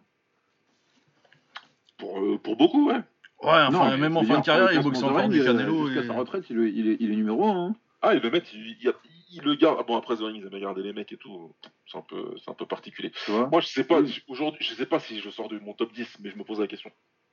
Bah, moi je pense que Ouais. je vais le garder jusqu'à ce qu'il perde ou qu'il commence à montrer des signes de déclin. Les gars, c'est large quand même, top 10. Ouais. hein. Non, Ouais, c'est top ça, 10, hein. là, j'ai pas de Top souci. 5, mais- pourquoi en pas, fait, tu veux, que euh, tu, tu, tu mettes vraiment euh, Inoue, Canelo, top 5 toi, il sortira. ça Top devant. 5 il sortira. Top, top 5, il, sortira. Si boxe personne, bien sûr, il sortira. Top 5 il sortira. Mais, mais Et ça- 10, Mais ouais, tant, hein. moi tant qu'il ah, c'est large le top 10 quand même. Hein. Ah, ouais, tant, tant, tant qu'il perd pas, euh, tant qu'il perd pas et qu'il commence pas à montrer euh, des signes de déclin, moi euh, il Ça, ouais. sortira pas quoi. Ouais, moi, y a pas de souci. Le truc, enfin, parce que Crawford, encore une fois, avec Usyk, c'est mon boxeur préféré. Donc, euh, Ça me, Ouais. ça, ça me ferait grandement chier de le faire descendre dans mon classement. Le problème, c'est où tu mets le curseur dans, le, dans, dans ton top entre. euh, je veux, moi, mon, mon top, euh, toute catégorie, je vois pas comme un truc avec des points comme BoxRec, où si tu boxes, tu gagnes des points et si tu perds. c'est- Le Oui, truc, c'est non, pas ça. C'est que le problème, c'est que les autres gars, ils boxent, ils boxent des, ils boxent des noms, quoi. Oui, mais moi, ce que je te dis, c'est que, enfin, ce que je pense, c'est que dans les 10, t'as pas que des mecs qui vont faire une année où ils vont avoir deux gros combats contre des gros noms, tu vois. Non, ça devrait bouger. Après, si c'est comme 2019, il y aura pas mal de gars qui auront fait des combats euh, importants. Après, les 10, non. Les 10, non. Et Crawford, ah, et Crawford, intr- si tu me parles de talent intrinsèque, si tu me parles de boxeur, Voilà. de qualité de boxeur, il sort jamais du top 3 hein, dans, ma, dans ma tête. Oui, Ouais, ouais, en termes de skill, non. Comme tu, comme Ça, tu balances, pour faire, ton, pour faire ton classement, ton top 10, tu balances les deux, les résultats et la, la, la qualité intrinsèque du boxeur, bah du Ouais. coup tu te retrouves avec un, un boxeur très fort intrinsèquement qui a peu de résultats et du coup ça, je pense pas que ça le fasse sortir du top 10. Tu vois. Ouais, ça le fera descendre dans la, dans la, dans la. Là, il est pour l'instant. euh, moi, je crois que je, je sais plus ce que j'ai, ce que où je l'avais mis exactement. euh, Quand, on, quand j'ai on- fait un classement, c'était pour toi. en plus. Bah oui, c'était pour Overen j'avais fait vrai. un, classement. Mais j'ai dû le mettre euh, deux ou troisième. quelque chose Ouais, comme ça. ça. doit être un truc comme ça. C'est bon. Mais Je- c'est comme musique. Ouais, aussi que. moment qui, qui, qui, qui la musique. Tu vois. aussi que c'est mon boxeur préféré, mais c'est pareil. Il, il est arrivé en lourd. Là, il, son combat, il est encore reporté. Jusqu'à. je Ouais, c'est ça. ouais. D'abord, c'était parce que Shizora s'était blessé, ensuite c'est lui qui s'est blessé. C'est lui, machin, et quoi et quoi qu'il arrive, une fois qu'il aura fait ce combat, Il va faire c'est mon gars sûr, il n'y a pas de problème. Mais, mais il aura que battu Chisora en fait. Ouais, mais ah, ça, ça, ça, tu gagnes un peu quand, quand t'as complètement nettoyé ta KT comme il l'a fait. euh, Ouais, tu mais gagnes un peu de- pareil. Ouais, je sais. L'a ouais. pareil il y a quelques temps maintenant. Oui, c'est vrai. Ouais, ça- vrai. ça fait plus vrai que c'est un longtemps, petit peu euh, plus longtemps. Parce que. Peu- euh, Si je ne m'abuse, 2017 contre, contre Idongo. euh, ouais, ça doit être 2017. Ouais. Ouais, ça doit être ça, ouais. Et, euh, et après, ils montent en Walter. Mais euh, ouais, non, parce que bah. Euh, aussi qu'il l'a fait en 2018, quoi. Du coup, euh, 2019, on peut lui pardonner. Et je pense que d'ici euh, 2000 fin 2020, il peut retrouver euh, des, des lourds assez respectables pour garder sa place. Ouais, carrément. Surtout avec le côté monté en plus, quoi. Oui, c'est vrai, c'est vrai, c'est vrai. C'est vrai que le passage, c'est c'est- c'est quand même différent de passer, de, de passer en lourd et euh, de passage d'une catégorie normale, quoi. Ouais, un, pas- un step différent. euh, C'est un, truc différent. Ouais, c'est un, peu- c'est un- peu différent, ça c'est clair. Ça c'est clair. Bon, en tout cas, Crawford. Mais Crawford, ça reste Crawford évidemment. Et en plus, il a pas battu que des peintres hein, depuis qu'il est monté en Welter. Il- Ah bah non, mais Cavalioska, c'est une, euh, c'est une victoire tout à fait honnête. Hein, c'est un bon boxeur. Après, c'est pas. Oui, et puis en plus, c'était une victoire qui avait pas mal d'enseignements, je trouve, moi. Ouais, ouais, C'était non, ont fait intéressant parce qu'on a vu que c'est mieux pour lui de pas aller en Super Welter, par exemple. Ah ouais, non, il- c'est sa limite, les Walter. Et voilà quoi, donc, euh, donc non, non, c'était c'était intéressant et Kavaloskas il a fait son boulot, donc il n'y a pas de souci là-dessus. Et encore une fois, hein, c'est c'est un de mes deux boxeurs préférés aujourd'hui, Crawford. Donc euh, ça me ferait vraiment chier encore une fois, mais, euh, mais on verra comment l'année 2020 va. Mm. On verra comment, comment Bob va réussir à, à arranger tout ça. Ouais. parce que sinon, il va vraiment falloir qu'il fasse une Mayweather, euh, notre ami Crawford. Qu'il aille péter son contrat et qu'il aille, Ouais, aille se, se- se- se faire un truc tout seul. ouais mais est-ce qu'il y, a- est-ce qu'il y aurait pas une solution euh, de, de faire des. Bah, de redescendre? Moi, j'aimerais bien Parce que parce qu'en sup- en, en super léger, il y a du monde quand même. Ben Ouais, non, je pense que euh, si tu fais un... si t'arrives pas à trouver des gens Walter, parce que de toute façon, euh, le combat qu'on veut voir, c'est Spence, donc on va peut-être parler un peu tout de suite. Ouais. Mais euh, si t'arrives pas à faire Spence, euh, bah tu Et en, redescends. plus, et- et en plus, il y en a, il y en a euh, chez, chez Top Rank euh, en super léger. Parce que le Ramirez qui a deux ceintures là, actuellement, il. Il est, en il est chez Top léger. Rank. Oui, chez Top Et Rank, il- est en super léger. Et il me semble que Josh Taylor, il vient de rejoindre Top Rank, non? Euh, non, Josh Taylor, il vient de signer avec, euh, Matchroom? avec Matchroom, ouais. Ok, ok, autant, autant pour moi. Mais, euh, mais je pense qu'il y, a- il y a des possibilités. euh, il y a des, il y a- et puis il y a des adversaires, quoi. Si, si le Walter s'est complètement bouché par Raymond, de toute façon, Top Rank et Matchroom, ils arrivent à faire des, ils arrivent à faire des affaires, il n'y a pas de problème avec ça. Je crois que c'est- plus facile entre eux, en tout cas, euh, de, de- de faire des trucs. donc, Ouais. euh. Mais carrément, s'il descend, Crawford, euh, oh, moi ça m'intéresse beaucoup, beaucoup, beaucoup. Tout à l'heure, Ramirez, Progrès, enfin, tous ces mecs-là, euh, vas-y. Hein. Ouais. Euh, du coup, Spence, pareil, qu'on mentionne un petit peu, parce qu'il a, quand même, il a quand même tapé Mickey Garcia et euh, fait un, un excellent combat contre Porter. Ouais, avant euh, ouais. de prouver qu'il serait pas pilote de mentionné, Formule ouais, 1. c'est vrai que ça mérite d'être mentionné. Après, euh, pas. Ah ouais, non, c'est Bon, comme, euh, c'est comme Crawford, on en une parle parce que c'est un bon ouais, quoi, mais euh, c'est parce qu'il faut bien citer des noms et pas juste annoncer le gagnant. Sinon, c'est pas marrant. C'est vrai. C'est vrai, c'est vrai. Mais ouais, non, ben bon, ouais, Spence, on attend de voir comment il va revenir. euh. Déjà, il y a de la chance d'être vivant, Ouais. Clair. parce que, ouais. Il était bourré en plus, hein, euh, ils ont confirmé. Ah, il été complètement pété, ouais. Il me semble qu'il été complètement pété, ouais. Et il y a des trucs qui me. euh, Spence, euh, il y a des trucs qui me choquent encore plus que son, que son accident. C'est euh, en sortie de victoire contre Porter, il vient t'expliquer au micro d'une interview que euh, il a manqué de cardio sur la fin euh, parce que euh, il n'a pas de nutritionniste et de préparateur physique. C'est un truc comme ça. putain. Et il dit ouais la prochaine fois vous allez voir je serai meilleur parce que je me serais pris un préparateur physique. Je dis mais t'es complètement con ou quoi Putain putain mais le mec il tu vois les sommes qu'il prend et il peut pas se prendre un mec qui a le BPGEPS pour lui pour lui faire faire tu vois juste un, un, un programme. Un petit prog euh, vite fait. Ouais quoi. voilà c'est ça. c'est un Mais truc surtout qu'en plus, euh, que tu trouves sur Ah, mais YouTube. au pire, tu payes, tu payes, tu payes, tu vas sur Google, tu tapes euh, nutrition payant, Ouais c'est ça. et t'achètes t'achètes un, un programme d'un vieux type, tu vois. Mais surtout là, qu'en plus, là, ce que tu- euh, que tu m'apprends, c'est très grave, c'est très très grave. c'est pas je comme si pas? C'est. Pas comme si c'était un mec qui était passé pro euh, à l'arrache parce qu'il boxait au Tiekar, il a fait les Jeux Olympiques, euh. C'est un mec qui était dans la team USA, mec, euh, et à mon avis, quand t'arrives dans la team USA, le nutritionniste, il va, il- ça, ça rigole pas, quoi. Enfin, Ouais, ouais, ouais. Après, peut-être, enfin, si ça se trouve, euh, c'était, c'était euh, une, une excuse en carton. euh, Enfin, j'en sais rien, tu vois. Mais, Mais ouais, non, tu ça dire ça, quoi, ouf, tu vois? Non, non, mais tu sais quoi, ça me fait vraiment marrer parce que euh, pour le coup, euh, je, je fais, je faisais grave un parallèle entre Doumbé et, et lui. Et, et Ouais. c'est- Ouais, bah, encore un truc qui les rapproche parce que Doumbé, il a fait l'essentiel de sa carrière en, À en, l'arrache. mangeant, en mangeant des frites. Ouais, c'est vrai. Le mec, il a pris, il a pris une nutritionniste deux ans, il a mis KO tout le monde. Mais littéralement tout le monde en plus. Et, et, et Valentino également, euh, Et Valentino. euh, qui, s'occupe de sa quoi. Et qui s'en occupe Mm. très très bien d'ailleurs. Parce que je, prends, je récupère pas mal de trucs. Hein. Je, je, je- j'espionne sur C'est Insta. pas grave. allez, allez, allez le suivre, euh, Valentino for Boxing. Ah oui, oui, c'est très intéressant les exercices. Et en plus, Ça il est beau. Exactement.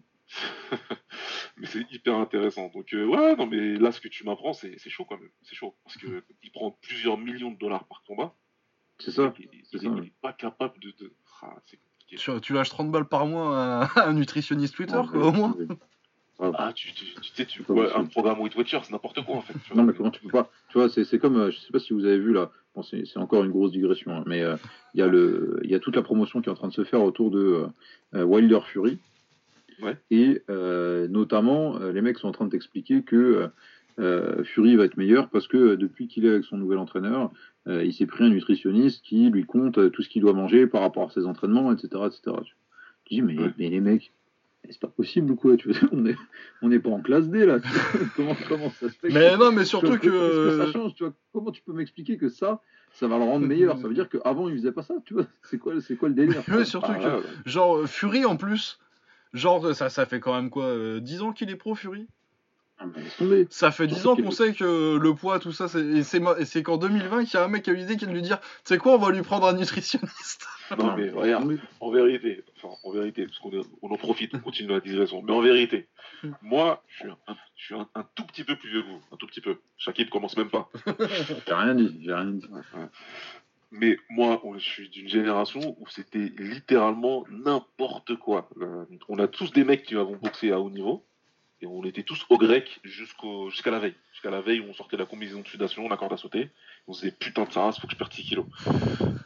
Euh, voire même jour même. hein. J'ai vu des mecs arriver à Max Roussier, pour ceux qui connaissent, gymnase euh, Porte de Saint-Ouen, Un boucher, ouais.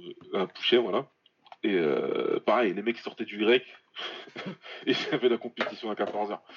Mais, euh, et, et je me dis que les mecs d'après, ça peut être que pire que nous. Je me dis, ça peut être. Parce que les, les, les jeunes, de... moi je vais dire, les petits d'aujourd'hui, parce que c'est un petit euh, Spence pour moi. Mais les jeunes d'aujourd'hui, c'est encore pire, parce qu'il y a tout le bling bling, il y a tout le machin, il y a tout le truc. Ils ont trop de préoccupations. Ils ont trop de préoccupations. Ouais, mais il y a tellement de. Ouais, mais. Il y, a aussi... pendant 8 semaines, il y a aussi tellement plus de connaissances, tu vois. Ah, il y a tout, il y a tout, mais il faut vouloir y accéder. Tu vois. Faut vouloir, euh, faut, faut, vouloir euh, faire l'effort, entre guillemets. Quand, quand tu vois tous les encadrements qu'il y a dans les autres sports professionnels, tu vois, ah, euh, tu te dis, c'est pas possible, c'est juste pas possible. C'est que ah s'ils le font pas, c'est qu'ils sont cons, tu vois. Ils sont complètement cons. Et comme nous, on était complètement cons, et que les mecs derrière. Oui, mais toi, tu boxais pas, tu boxais pas en, en, en ah nationale, euh, et tu prenais pas, voilà, c'est ça, tu prenais pas 20 millions par combat, tu vois. Peut-être que si tu prenais 20 millions par combat, tu, te serais dit peut-être que bon, euh, je vais prendre un mec qui, qui, calcule mes calories, quoi, tu vois. je, vais, je vais pas dire c'est quoi le plus gros, le, plus gros montant de bourse, parce qu'après je vais raccrocher, et je vais me mettre en, en position du, du fœtus pendant, pendant quelques heures. Mais c'est pas beaucoup. Ah mais euh, clairement, après voilà, ce que je veux dire, c'est que je, je, parle comme un vieux, mais pour moi c'est beaucoup générationnel. Parce que Fury, c'est pareil, Fury, je crois que c'est un 87, un truc comme ça. Euh, Fury, c'est 87, ouais. Mais, euh, mais c'est pas. C'est une sacrée génération d'ailleurs, hein, dans tous les sports, cette génération-là. Un jour, il faudra quelqu'un écrive un livre. Omar, si tu nous écoutes, tu as des études ou des stats, sur l'année sur 87, vas-y, fais-toi plaisir. Mais, euh, mais ouais, c'est Fury, c'est typiquement le mec qui, en avait, qui, qui, a tout fait au talent. Il a, tout fait au talent et, et ça passe. Euh, ce qu'il a fait contre Wilder, moi je, je, serais jamais assez dithyrambique de ça, de, de, revenir de je sais pas combien de kilos là, de 200 kilos là. 50, 50, 50 kilos la perte. il a perdu ça, il, est à, il, est à, 200 je crois. Et, il, gagne, et il, gagne, le combat. Et, voilà, c'est n'importe quoi. Mais, euh, mais honnêtement, que tu me dis ça de Spence, là ça me choque. Là ça me choque parce que pour moi c'est vraiment l'athlète le plus haut niveau. Machin, tu vois, c'est c'est pas possible. Ouais, après, tu me diras, euh, le programme américain, euh, c'est plus ce que c'était, mais bon, ça m'étonnerait qu'ils soient à ce point à court de thunes qu'ils aient, pas, qu'ils aient plus un nutritionniste pour les, pour les gars qu'ils envoient au JO, quoi. Ouais. Ouais, ouais, Mais, mais surtout que, enfin, tous les gens qui l'entourent et tout, qui lui disent pas, euh, euh, surtout sur un gros combat contre Porter, tu vois, tu dis, normalement, tu sais que, tu vois, quand tu boxes Porter, tu, tu vas passer dans la machine à laver, quoi, tu vois, tu, tu, vas, tu vas te faire retourner dans tous les sens pendant 12 rounds, ah, et que, même si tu vas gagner, bah, faudra quand même l'égaler le, en termes de cardio, quoi, tu vois. Et, et se dire que le mec, il s'est pas fait une préparation physique en conséquence, avec un préparateur physique dédié à ça, et euh, c'est un truc de fou, quoi. C'est un truc de fou. Ah ouais. Ouais, non, c'est ça, ça, me choque un peu, je vais pas mentir. Et pourtant, voilà, je suis pas le, je, je, je, suis pas du tout l'exemple, mais là, ça me choque. Ouais. Bon, hmm. écoute. Donc mention, euh, mention dans la liste des boxeurs de l'année, mais pas plus que ça. Ouais. Une autre mention, Lomachenko. Parce que bon, c'est Lomachenko. Hein. Ah, il peut euh, mentionner tous les ans. S'il boxe une fois, tu le mentionnes. En fait. Bah ouais, non, mais puis en plus, euh, bon, Luc Campbell, euh, il a fait un bon combat Campbell en plus. Euh. Ah, moi j'ai bien aimé ce combat. Bah, c'est mais c'est là que tu vois, c'est pour ça aussi qui me, c'est ça aussi qui me l'a fait le mentionner, c'est que Campbell il a fait un, pur combat et il a gagné deux rounds quoi. Ouais, c'est clair. C'est clair. Genre tu, tu, tu, regardes le combat, tu te dis ouais vraiment, Luc Campbell qui est un très bon boxeur, médaillé d'or olympique d'ailleurs.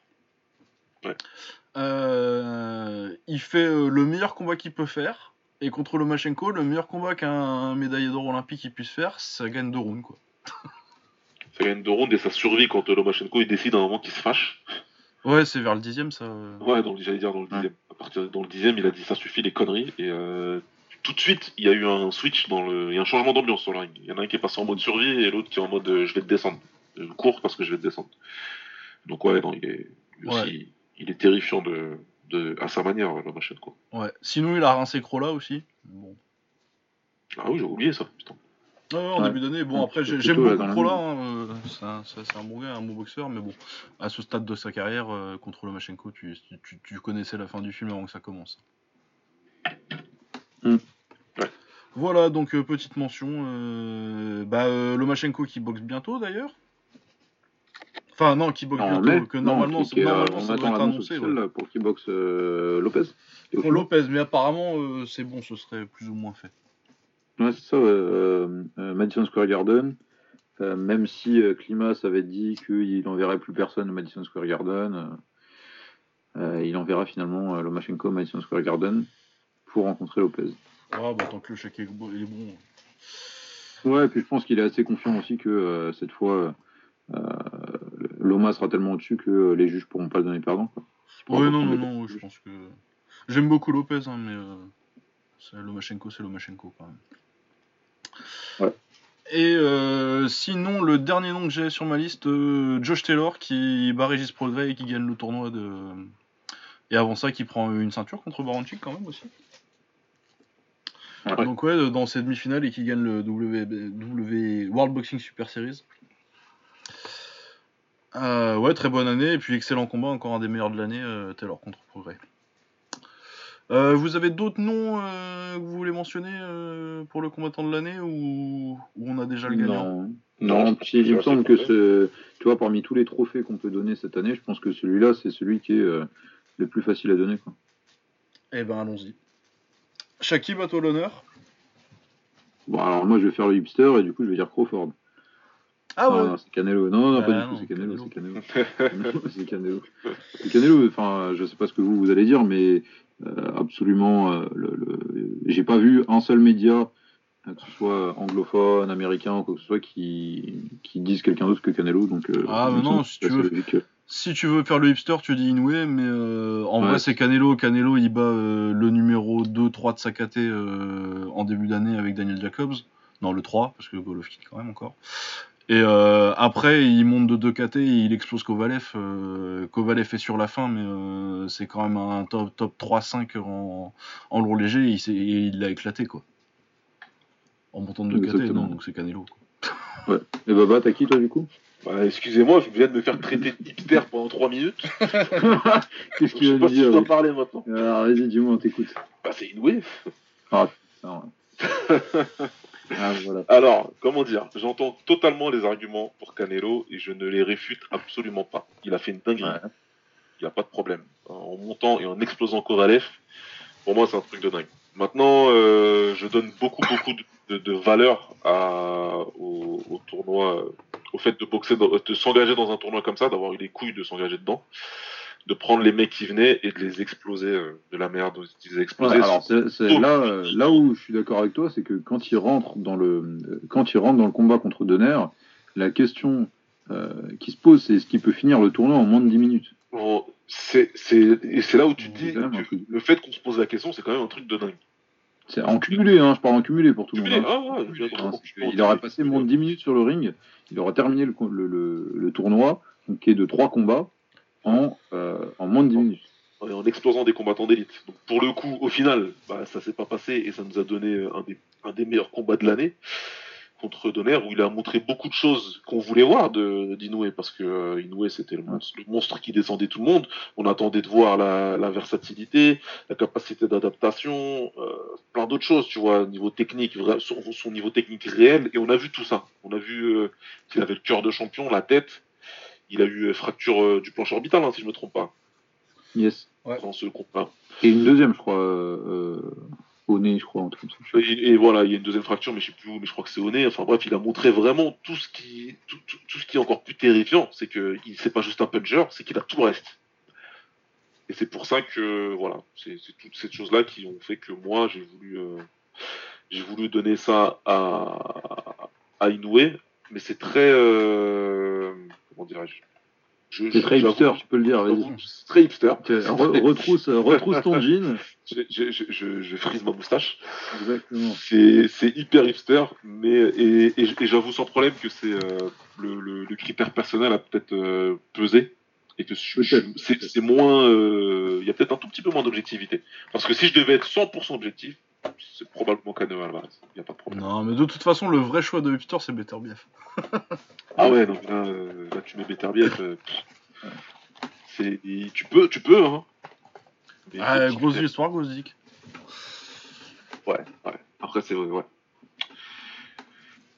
Mais, non, c'est, c'est, Inoue ou Canelo. Et, ouais, moi je pense que c'est Canelo quand même.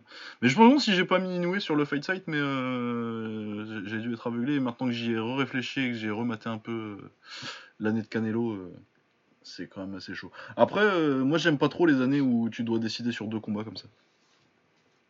Enfin, sur, des, sur, sur que des boxeurs à deux combats. Mais en même temps, ben, c'est la norme maintenant.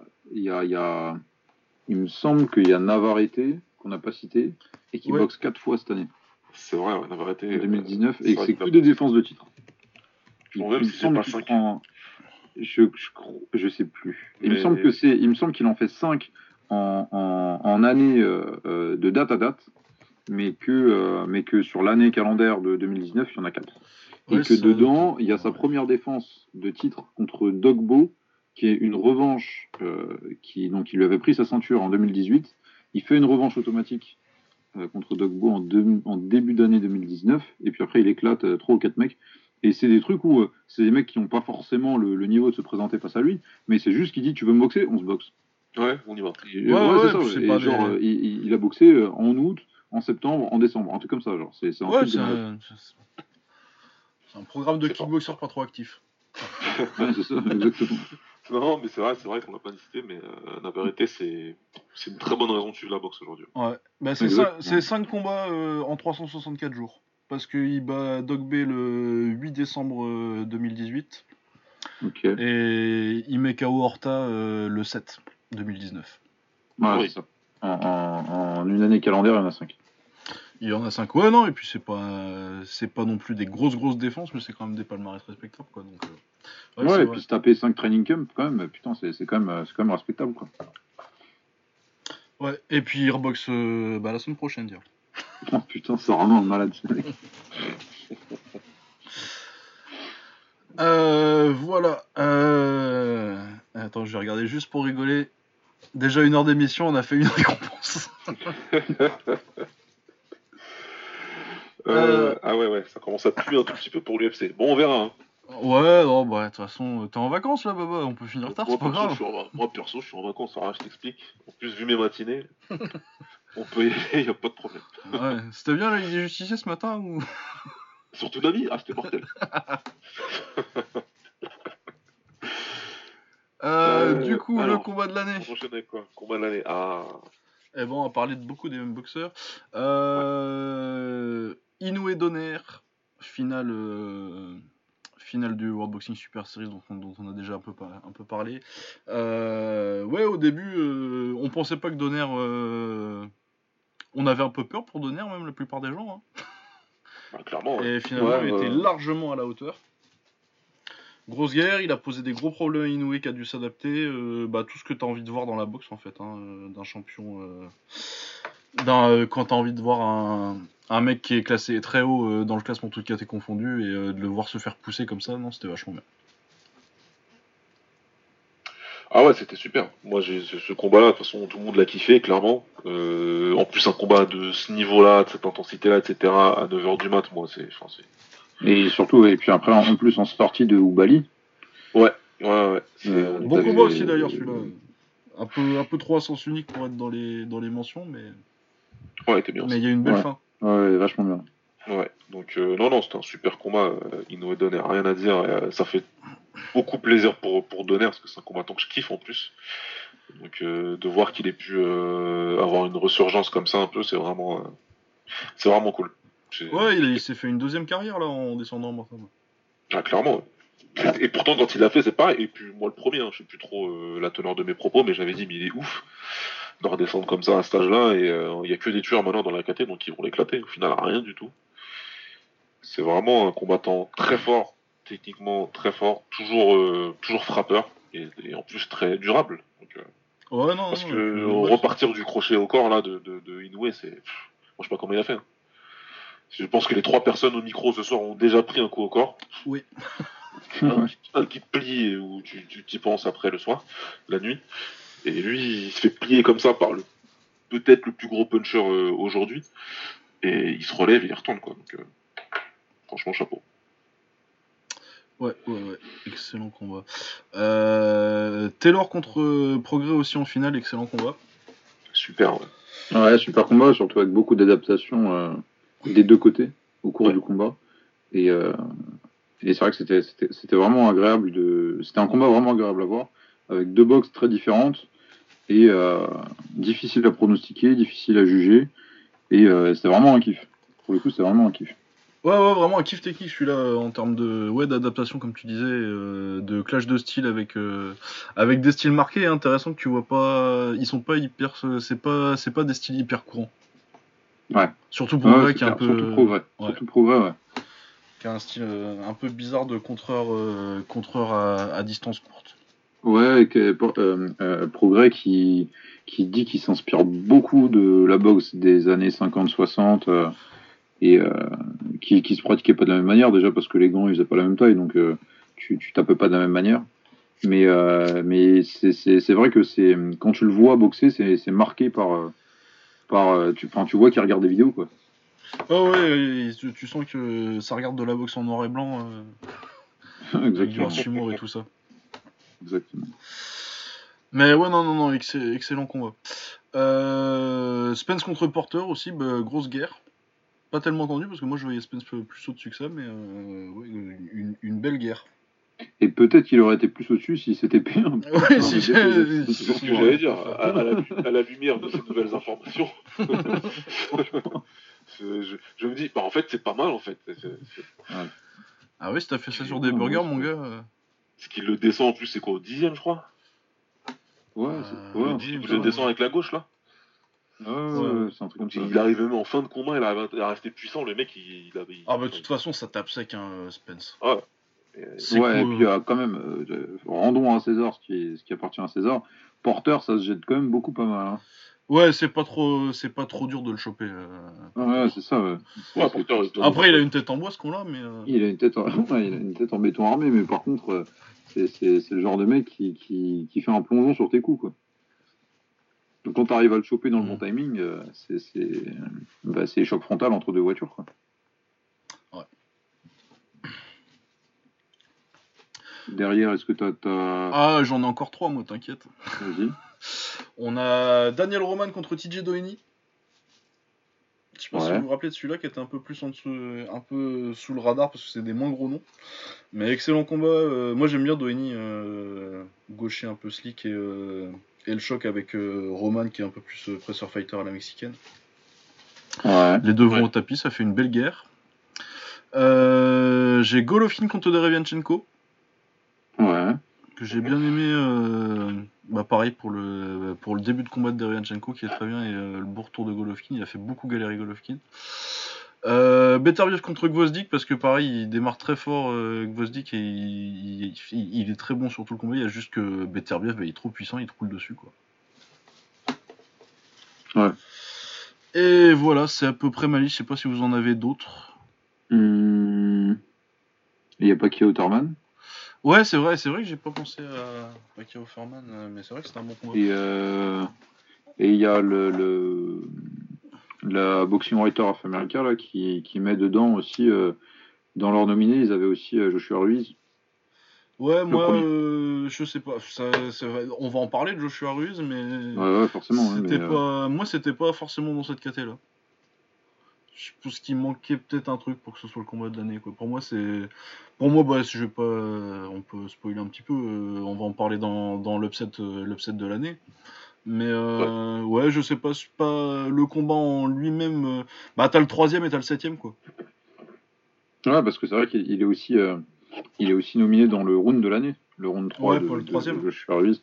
Ouais, ils l'ont mis partout hein, donc euh, Et ça se défend, oui, mais, euh, mais après, ouais, tu vois, euh, est-ce que tu te rappelles de tout le combat ou vraiment juste du troisième et du septième, le reste du combat, bon, ouais c'est vrai. c'était pas, c'était pas mauvais, mais c'était pas, il y avait pas de l'action entre le troisième et le septième qui te, qui te mettait euh, au bord de ton siège, à part pour savoir si euh, Joshua allait tomber, quoi. Ouais. Tu étais pas en train de te dire, oh putain, c'est la guerre de l'année, quoi. Oui, oui, oui, c'est vrai que c'est euh, après c'est aussi caractéristique de, de ce poids là quoi. Ouais, ouais, ouais. Oh bah après, Mais, euh, mais c'est vrai que on- par rapport à tous les tous les noms de combats qu'on a cités, enfin, que tu as cités, euh, c'est c'est pas c'est pas la même intensité. C'est vrai que c'est pas la même intensité que quand tu compares à euh, à, à Spence Porter, à Ah, Inoue Donner, ou des trucs comme ça. à du. Roman Doheny, parce qu'il y a une putain d'intensité dans celui-là aussi, ouais, c'est pas le même Ouais. rythme, quoi. Donc ouais, c'est pour ça que je l'avais pas trop... euh, Je sais pas, Boba, t'en as ou...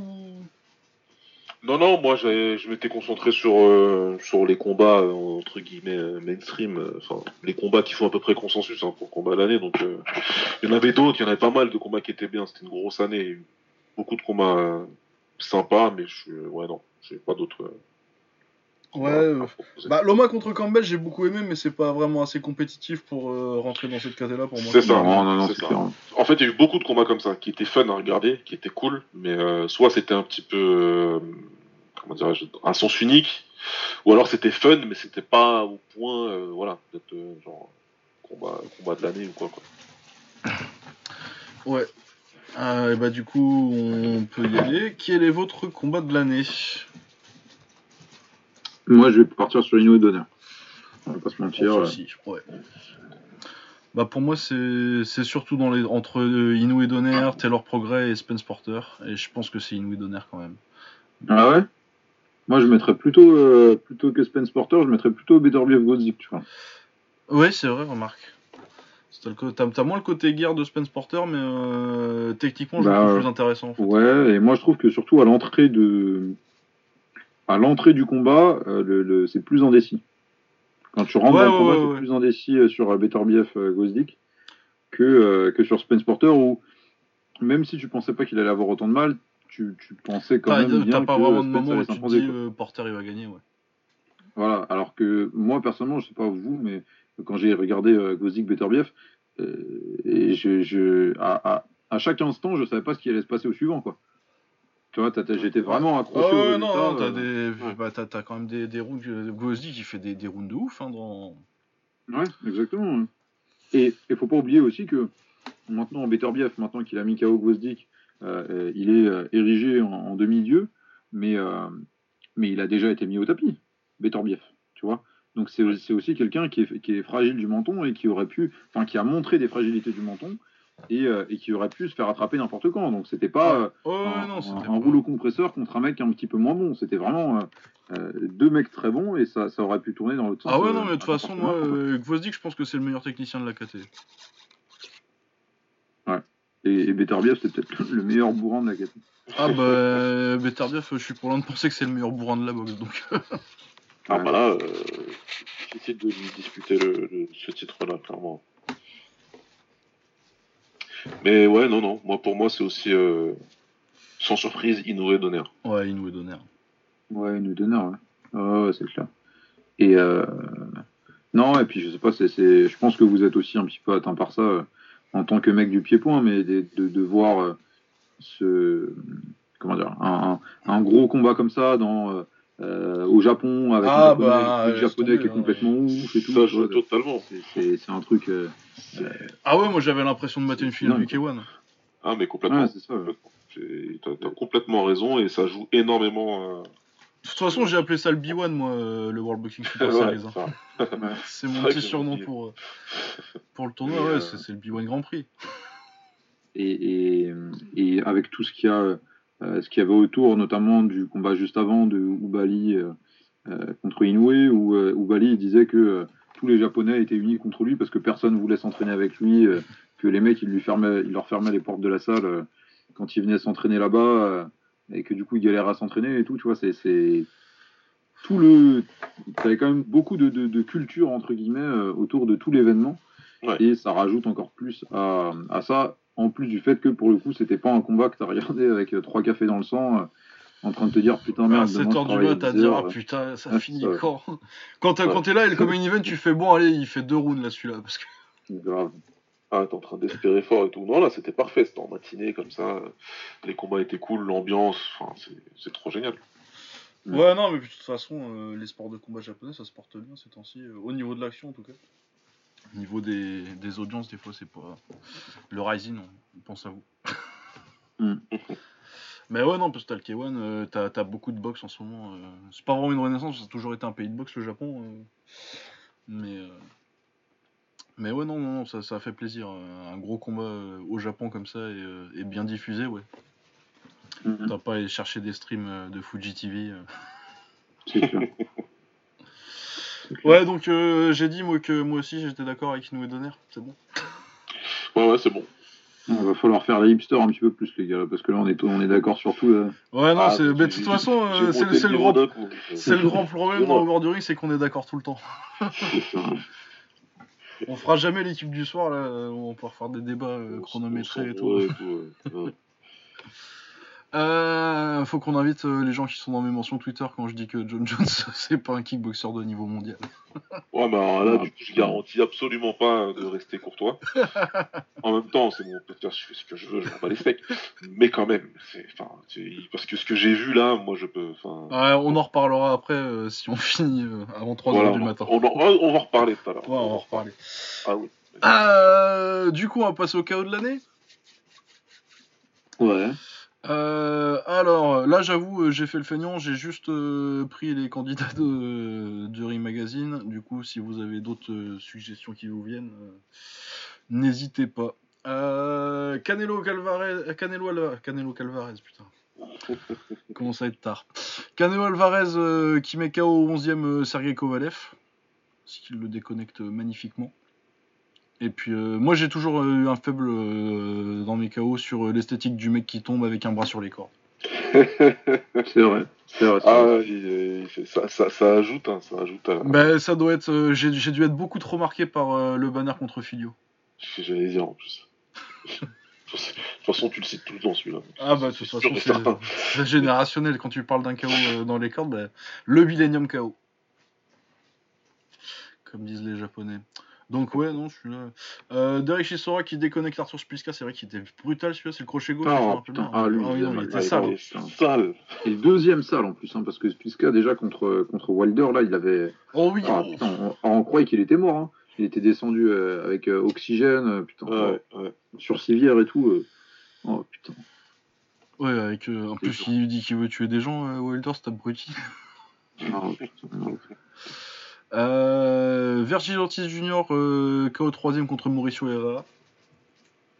Ouais. Très belle déconnexion. Et ensuite, euh, le Ring, Ring Magazine, ils avaient un, euh, le, dou- le, le doublé Wilder, donc Wilder contre Brésil. Ouais. Et le Wilder contre Ortiz, ok. qui a gagné, je crois, chez eux d'ailleurs. C'est une belle grosse droite qui déconnecte bien. Euh, vous avez d'autres euh, KO qui vous viennent en tête de cette année? Euh, donc, t'as dit Wilder Ortiz, Wilder Brésil. Brésil. Ortiz Junior contre Herrera, Chisora contre Spilska et Alvarez contre Kovalev. Alors, moi, j'en ai un autre, mais du coup, je te dirai qui, qui j'ai choisi dans ce cas. Ouais. bah dis toujours parce que j'ai plus de du, tu voulais du hipster, je vais te donner du hipster, moi. Attends. Attends. Ah, écoute, bah, moi, j'ai choisi, et c'est un autre, Dorticos contre Tabice. Ah putain, c'est Ah ouais, j'avais oublié celui-là. Ouais, je pense que c'était en 2018 celui-là. Euh... Ah je sais pas, il est peut-être non, je pense qu'il est en 2019 parce qu'ils prennent 3 Non, points non, en leur 2019. tournoi. hein. Putain. Il est en 2019 et il, est- c'est- une tentative de meurtre. Ouais, ouais, ouais, ouais. je l'avais posté sur Twitter il y a, il y a un mois. Ah oui, il est en juin. Ah oui, Et, oui, non, il est, il est ultra sale. Et en plus, il était, il était tellement chiant Tabiti sur ce combat-là que. euh, Voilà. Je, je crois que c'est un des combats où j'ai plus fait un. un- un- Il y a un gros chèque qui est sorti quand il. Ah, il est tellement satisfaisant que je peux pas ne pas le donner. Il y a tellement de choses en fait avec Tabiti qui m'énervaient. Le, le, le pré-fight, tout ça, machin. On était reparti sur les trucs. Tu comprends la défense. Il a bien bossé avec le père de Floyd. Donc là, vous allez voir. Euh, ok, il tape euh, Dorticos, mais il pourra jamais le toucher de toute façon. Eh, tiens. Il, a soulevé du sol. Voilà, il a soulevé du sol. Ça s'appelle un figure au point pour les anciens. Goldorak. Si, tu veux du hipster, je dis hipster. Mais euh, ah ouais, clairement, non, ce combat-là, non seulement, enfin, esthétiquement, enfin, c'est déjà c'est un, un chaos de ouf. Il y a la puissance, il y a tout ce qu'il faut, et puis il y a une petite histoire qui va bien. Moi, c'est, moi, c'est un, moment Nutella de 2019. Vraiment. Voilà. Voilà pour moi. Euh, alors, moi, euh, j'en ai un. Et euh, alors, c'est. euh, déjà, déjà le- mon premier, j'ai une petite mention en plus. Mais mon- le, celui que je vais dire, c'est Ortiz. Ouais. Ortiz, pourquoi? Parce que pour moi, c'est le, chaos qui fait que on se rend compte que c'est vraiment quelque chose. Que Ortiz, il, il, il, il rentre vraiment dans la cour des grands et que c'est vraiment un mec à, à surveiller. Parce qu'en fait, en fait, en face, c'est Herrera. Et. Herrera, il avait jamais été mis KO. et il avait pris des gros mecs. Hein. Il avait pris Danny Garcia. Euh, et, et, il avait Ouais, failli il gagner contre fait voler Garcia, contre. Garcia, Il avait pris une carotte contre Danny Garcia. Ouais, hein. Et, euh, et, et il a jamais été mis KO. Et là, t'as un mec de 21 ans qui arrive et qui le fume. Et pour le coup, euh, on parlait en, début d'émission des mecs qui ont peur euh, de- de boxer telle ou telle personne. Pour le coup, là, une fois qu'il était sur le ring, dans le langage corporel de Herrera, on sent qu'il est terrorisé par un petit mec de 21 ans qui est en face de lui. Et, et, et a raison, puisque de- derrière, il se fait complètement fumer. Et derrière, euh, moi, j'avais une, euh, une, euh, un combat en plus, un KO en plus, qui est euh, un mec sur qui je suis en train d'écrire un article qui doit sortir, qui devait sortir aujourd'hui. Et, euh, et vu que je suis avec vous, les gars, j'ai pas pu le terminer. Euh, c'est euh, Israël Madrimov qui a mis un KO terrible euh, à Barrera, il me semble, sur, euh, sur une soirée organisée par Dazen. Euh, et c'est Madrimov, je sais pas si vous voyez qui c'est, c'est un mec qui en super welter, Ouais, qui est en ouzbek, qui s'entraîne avec Joel Diaz. Et euh, c'est en fait, euh, vous avez peut-être déjà vu ces vidéos-là d'entraînement, euh, les, les- quand il y a l'échelle au sol là, et puis tu vois tous les ouzbeks qui dansent dessus, qui font des trucs Ouais. super Ah coordination. ouais. là. Tu vois, ce, tu vois ce, ce dont je, je parle là? Ouais. ben, lui, lui, il fait partie de ces mecs-là. Là. Et, euh, et il est super fort. Il est classé numéro 3 en WBA chez les, chez les Super Welter. Il voulait boxer Munguia dès son premier combat pro ou un truc comme ça. Et je pense qu'il aura cassé la gueule à Munguia. En tout cas, maintenant, je suis sûr qu'il casse la gueule à Munguia. C'est complètement sûr. Et, euh, il, a, mis un KO de ouf à un, mec sur une soirée au Madison Square Garden. Et euh, c'est un truc où techniquement, en fait, c'est pas tant le KO que l'enchaînement qu'il est en train de mettre parce que c'est la, la boxe des Ouzbeks, de tous les Ouzbeks. Là, il y a aussi euh, Aliyev euh, qui a pris un titre il y a pas longtemps. Là, c'est que du débordement sur les côtés. Ils vont chercher des angles chelous et tout. Et en plus de ça, une fois qu'ils sont venus chercher, chercher l'angle, ils t'envoient une droite, des gauches, des dans, dans tous les sens. Ils t'allument la gueule, mais tout en beauté et tout en déplacement sur les côtés et tout. Et c'est euh, un KO qui représente bien ça. Et j'ai vraiment bien kiffé ce KO là sur l'année. Donc voilà, c'était mon, c'était mon, mon trophée de hipster euh, pour cette année-là. Ah bah écoute, tu me l'as bien vendu, putain. Ouais, mais de toute façon, Ah ouais. là, euh, les Ouzbeks qui sont passés pro, toute la génération 2016, là. Bon bah sors, sors C'est- l'article, hein, qu'on puisse euh, C'est, c'est, j'essaye de finir ça ce soir. J'essaie de finir ça. Ah ouais, je... non, mais j'ai le nez dessus, là, oui, c'est vrai qu'il est pas mal. Ah, après, il l'arrête debout, mais oui, c'est vrai qu'il le fume. Ouais, il- il- j'ai- regardé aussi pendant que j'écrivais. c'est- c'est- ouais.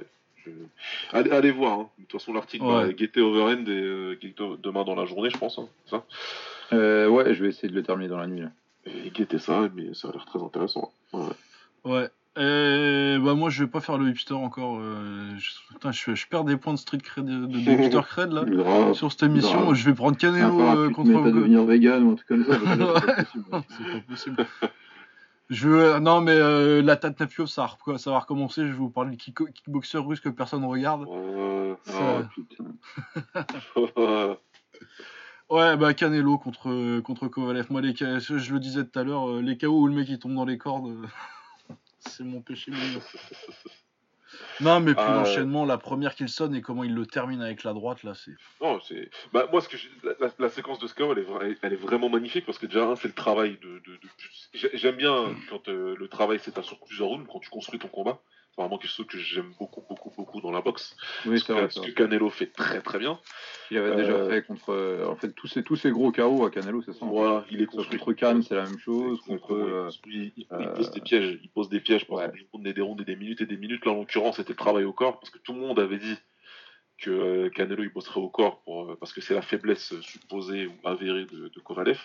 Il travaille au corps avec le crochet gauche, il travaille plusieurs fois dans le round, surtout dans les rounds avant le KO. Et puis, bah, comment, tout ce qui, ce qui déclenche euh, le, le KO, c'est euh, c'est- c'est- c'est Canelo qui, qui part sur, euh, sur un crochet au corps, mais c'est une feinte. Et Ouais. remonte ton crochet du gauche à la tête. Et là, Kovalev, il le prend plein pot. Et derrière, euh, finish him. Il le termine contre les cordes. Donc super, super, super KO. Super. Là, c'est vraiment le truc, même si... Parce que j'en vois qu'il y a tout- qui ont toujours beaucoup de griefs contre Canelo euh, après les combats contre, contre Triple G. Ouais. Euh, J'ai envie de dire déjà, un, les mecs passent à autre chose. C'était deux super combats. Donc euh, voilà. Tranquille, les gars. Il y a eu des trucs, ça s'est passé, ça s'est passé, ça y est. Et il n'empêche que, voilà, Canelo, c'est un boxeur exceptionnel. Vraiment. Et je sais pas si les gens se rendent bien compte ou qui profitent bien de, de, de, de, de ce qu'il y a, de ce qu'ils ont en face des yeux. Mais juste ce combat-là, c'est la preuve que c'est un combattant exceptionnel. Vraiment. Ouais, euh, je pense que ce que les gens se rendent pas bien compte aussi, euh, c'est ce qu'on voyait aussi avec Rigondo, euh, et on en parlera peut-être après de Pacquiao, c'est son âge en fait. C'est que Ouais. Canelo, euh, on s'en rendra compte dans 10 ans, mais là il a 29 ans. Il a 29 ans, Là, bordel il a de 29 merde. ans. Il a- là, euh, il a un an de moins qu'Anthony Joshua. C'est pas la même catégorie, c'est pas la même maturité que ça demande, la catégorie, etc. Mais il, il a 29 ans, il a pas euh, 30 ans, c'est- et, et, et regardez un petit peu son palmarès et le nombre de mecs, les noms qu'il a pris dans son palmarès. Ouais. C'est Ouais. C'est impressionnant. Après, il passait pro très jeune et euh, des fois, ces mecs-là, euh, t'as 29 ans, mais euh, en âge de ring, t'es plus vieux. Mais euh, après, je suis pas sûr que je pense pas que je pense pas que Canelo ce soit un- forcément un des mecs qui va qui va euh, vieillir vite et que euh, 32 ans c'est fini quoi. Non, je Mais pense c'est un qu'il en tête. Non, non. Je pense que Mais, ça- euh, mais tu vois, quand. euh, regarde, c'est simple. Tu, imaginons que demain, il prend sa retraite. Et que demain, euh, Golovkin prend sa retraite également. Est-ce que tu préfères la carrière de Canelo ou la carrière de Golovkin Euh, ouais, bah Canelo quand même. Canelo, sans hésiter une seconde. Ouais, Voilà. Alors que, alors que euh, Golovkin, il a quoi 6 ans, 7 ans de plus, un truc comme ça Ok, Ouais, tu as huit toute ans, la- même. Il a 36, non C'est pas ça Oh, il Un a truc 37, comme ça. 38. Euh, Il Ouais, est 82, il est 82 Il est Golovkin. 82, ouais, il a 38 cette année. Ouais, ouais. tu vois, donc tu vois, il est- ça fait 9 ans de plus. Et à, à 9 ans de plus, euh, Canelo a boxé beaucoup plus de mecs que lui, tu vois. Bah ouais, ouais, ouais, parce que pas sa bah, faute pendant longtemps, encore une fois, hein, à, à triple G. Mais, mais le fait est que t'as to- t'as totalement raison. ah ouais, ouais, en termes de en termes de, de carrière sur le papier, euh, oui, forcément, tu prends Canelo.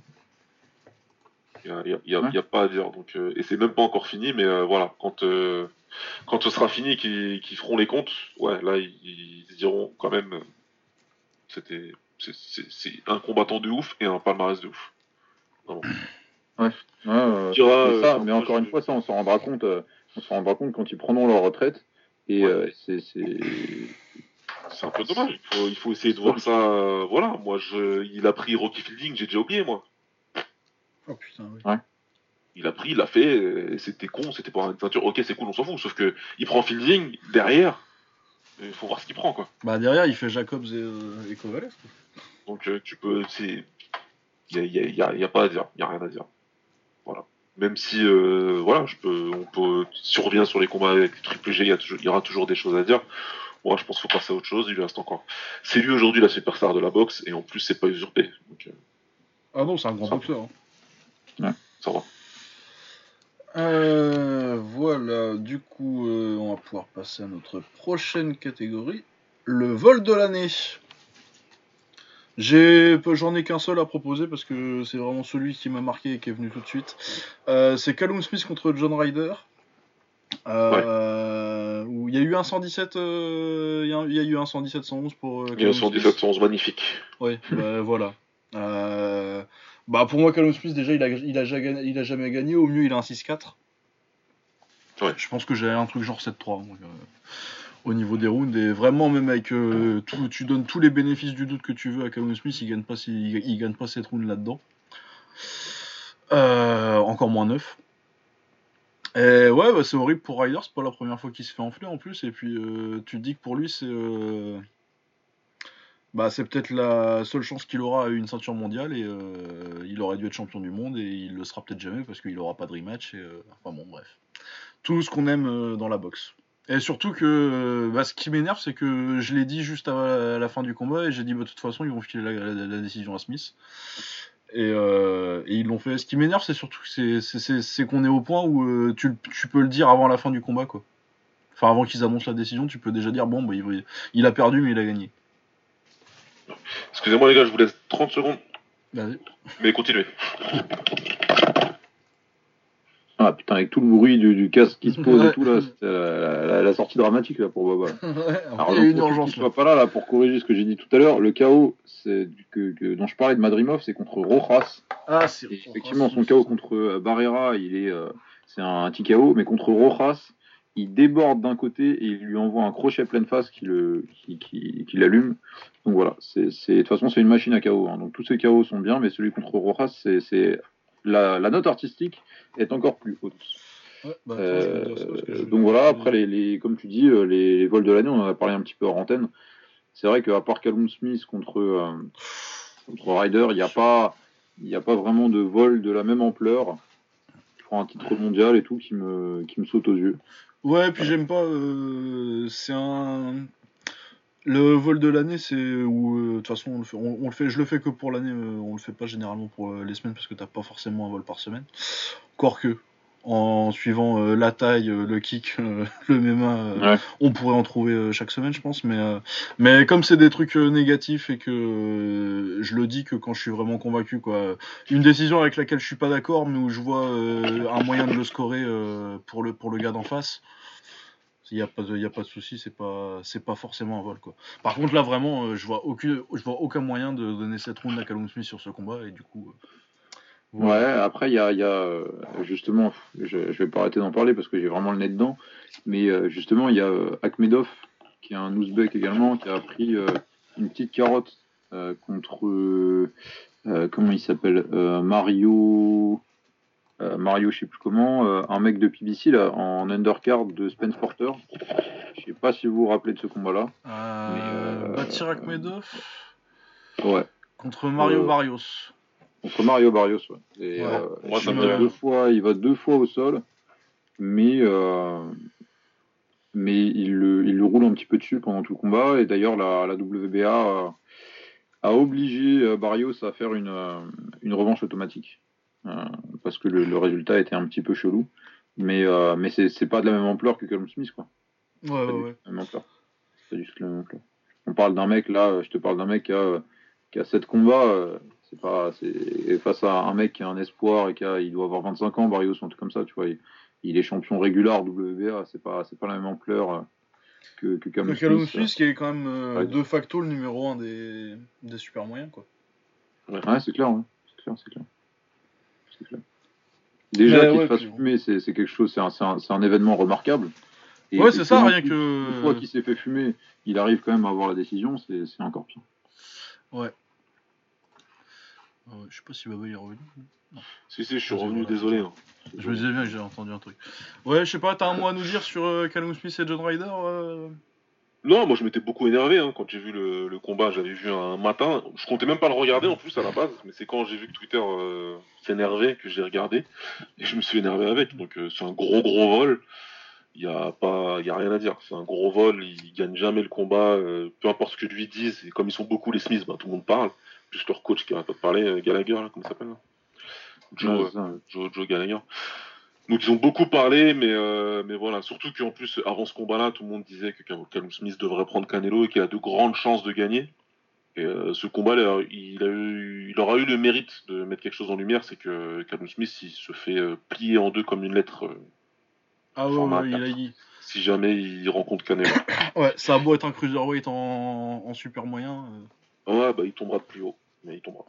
Ouais, et est-ce que ça ne met pas aussi en lumière le fait que euh, les, les super moyens, c'est quand même une catégorie. euh, c'est quand, même- si- si- enfin, quand même une catégorie où le, le, le, le haut niveau est assez bas par rapport aux autres. C'est- bas et c'est. Bah, euh, il a galéré contre Nicky Olson quand même, Callum Smith. Ouais, ouais, n'oublions pas, mais c'est parce que kickboxing est strong. Ouais, ouais, voilà. bah, N'oublions pas. Mais euh, non, non, super moyen, clairement, c'est devenu, euh, c'est devenu pas terrible et ça fait de la peine parce que avant, enfin, il fut un moment, le Super Six, pour ceux qui se, pour ceux qui Ouais, se souviennent, c'était une putain de, de bonne catégorie. Ah ouais, ouais. Le Frog contre comme je, je l'avais maté, j'étais acheté Ah, juste à Montréal à l'époque.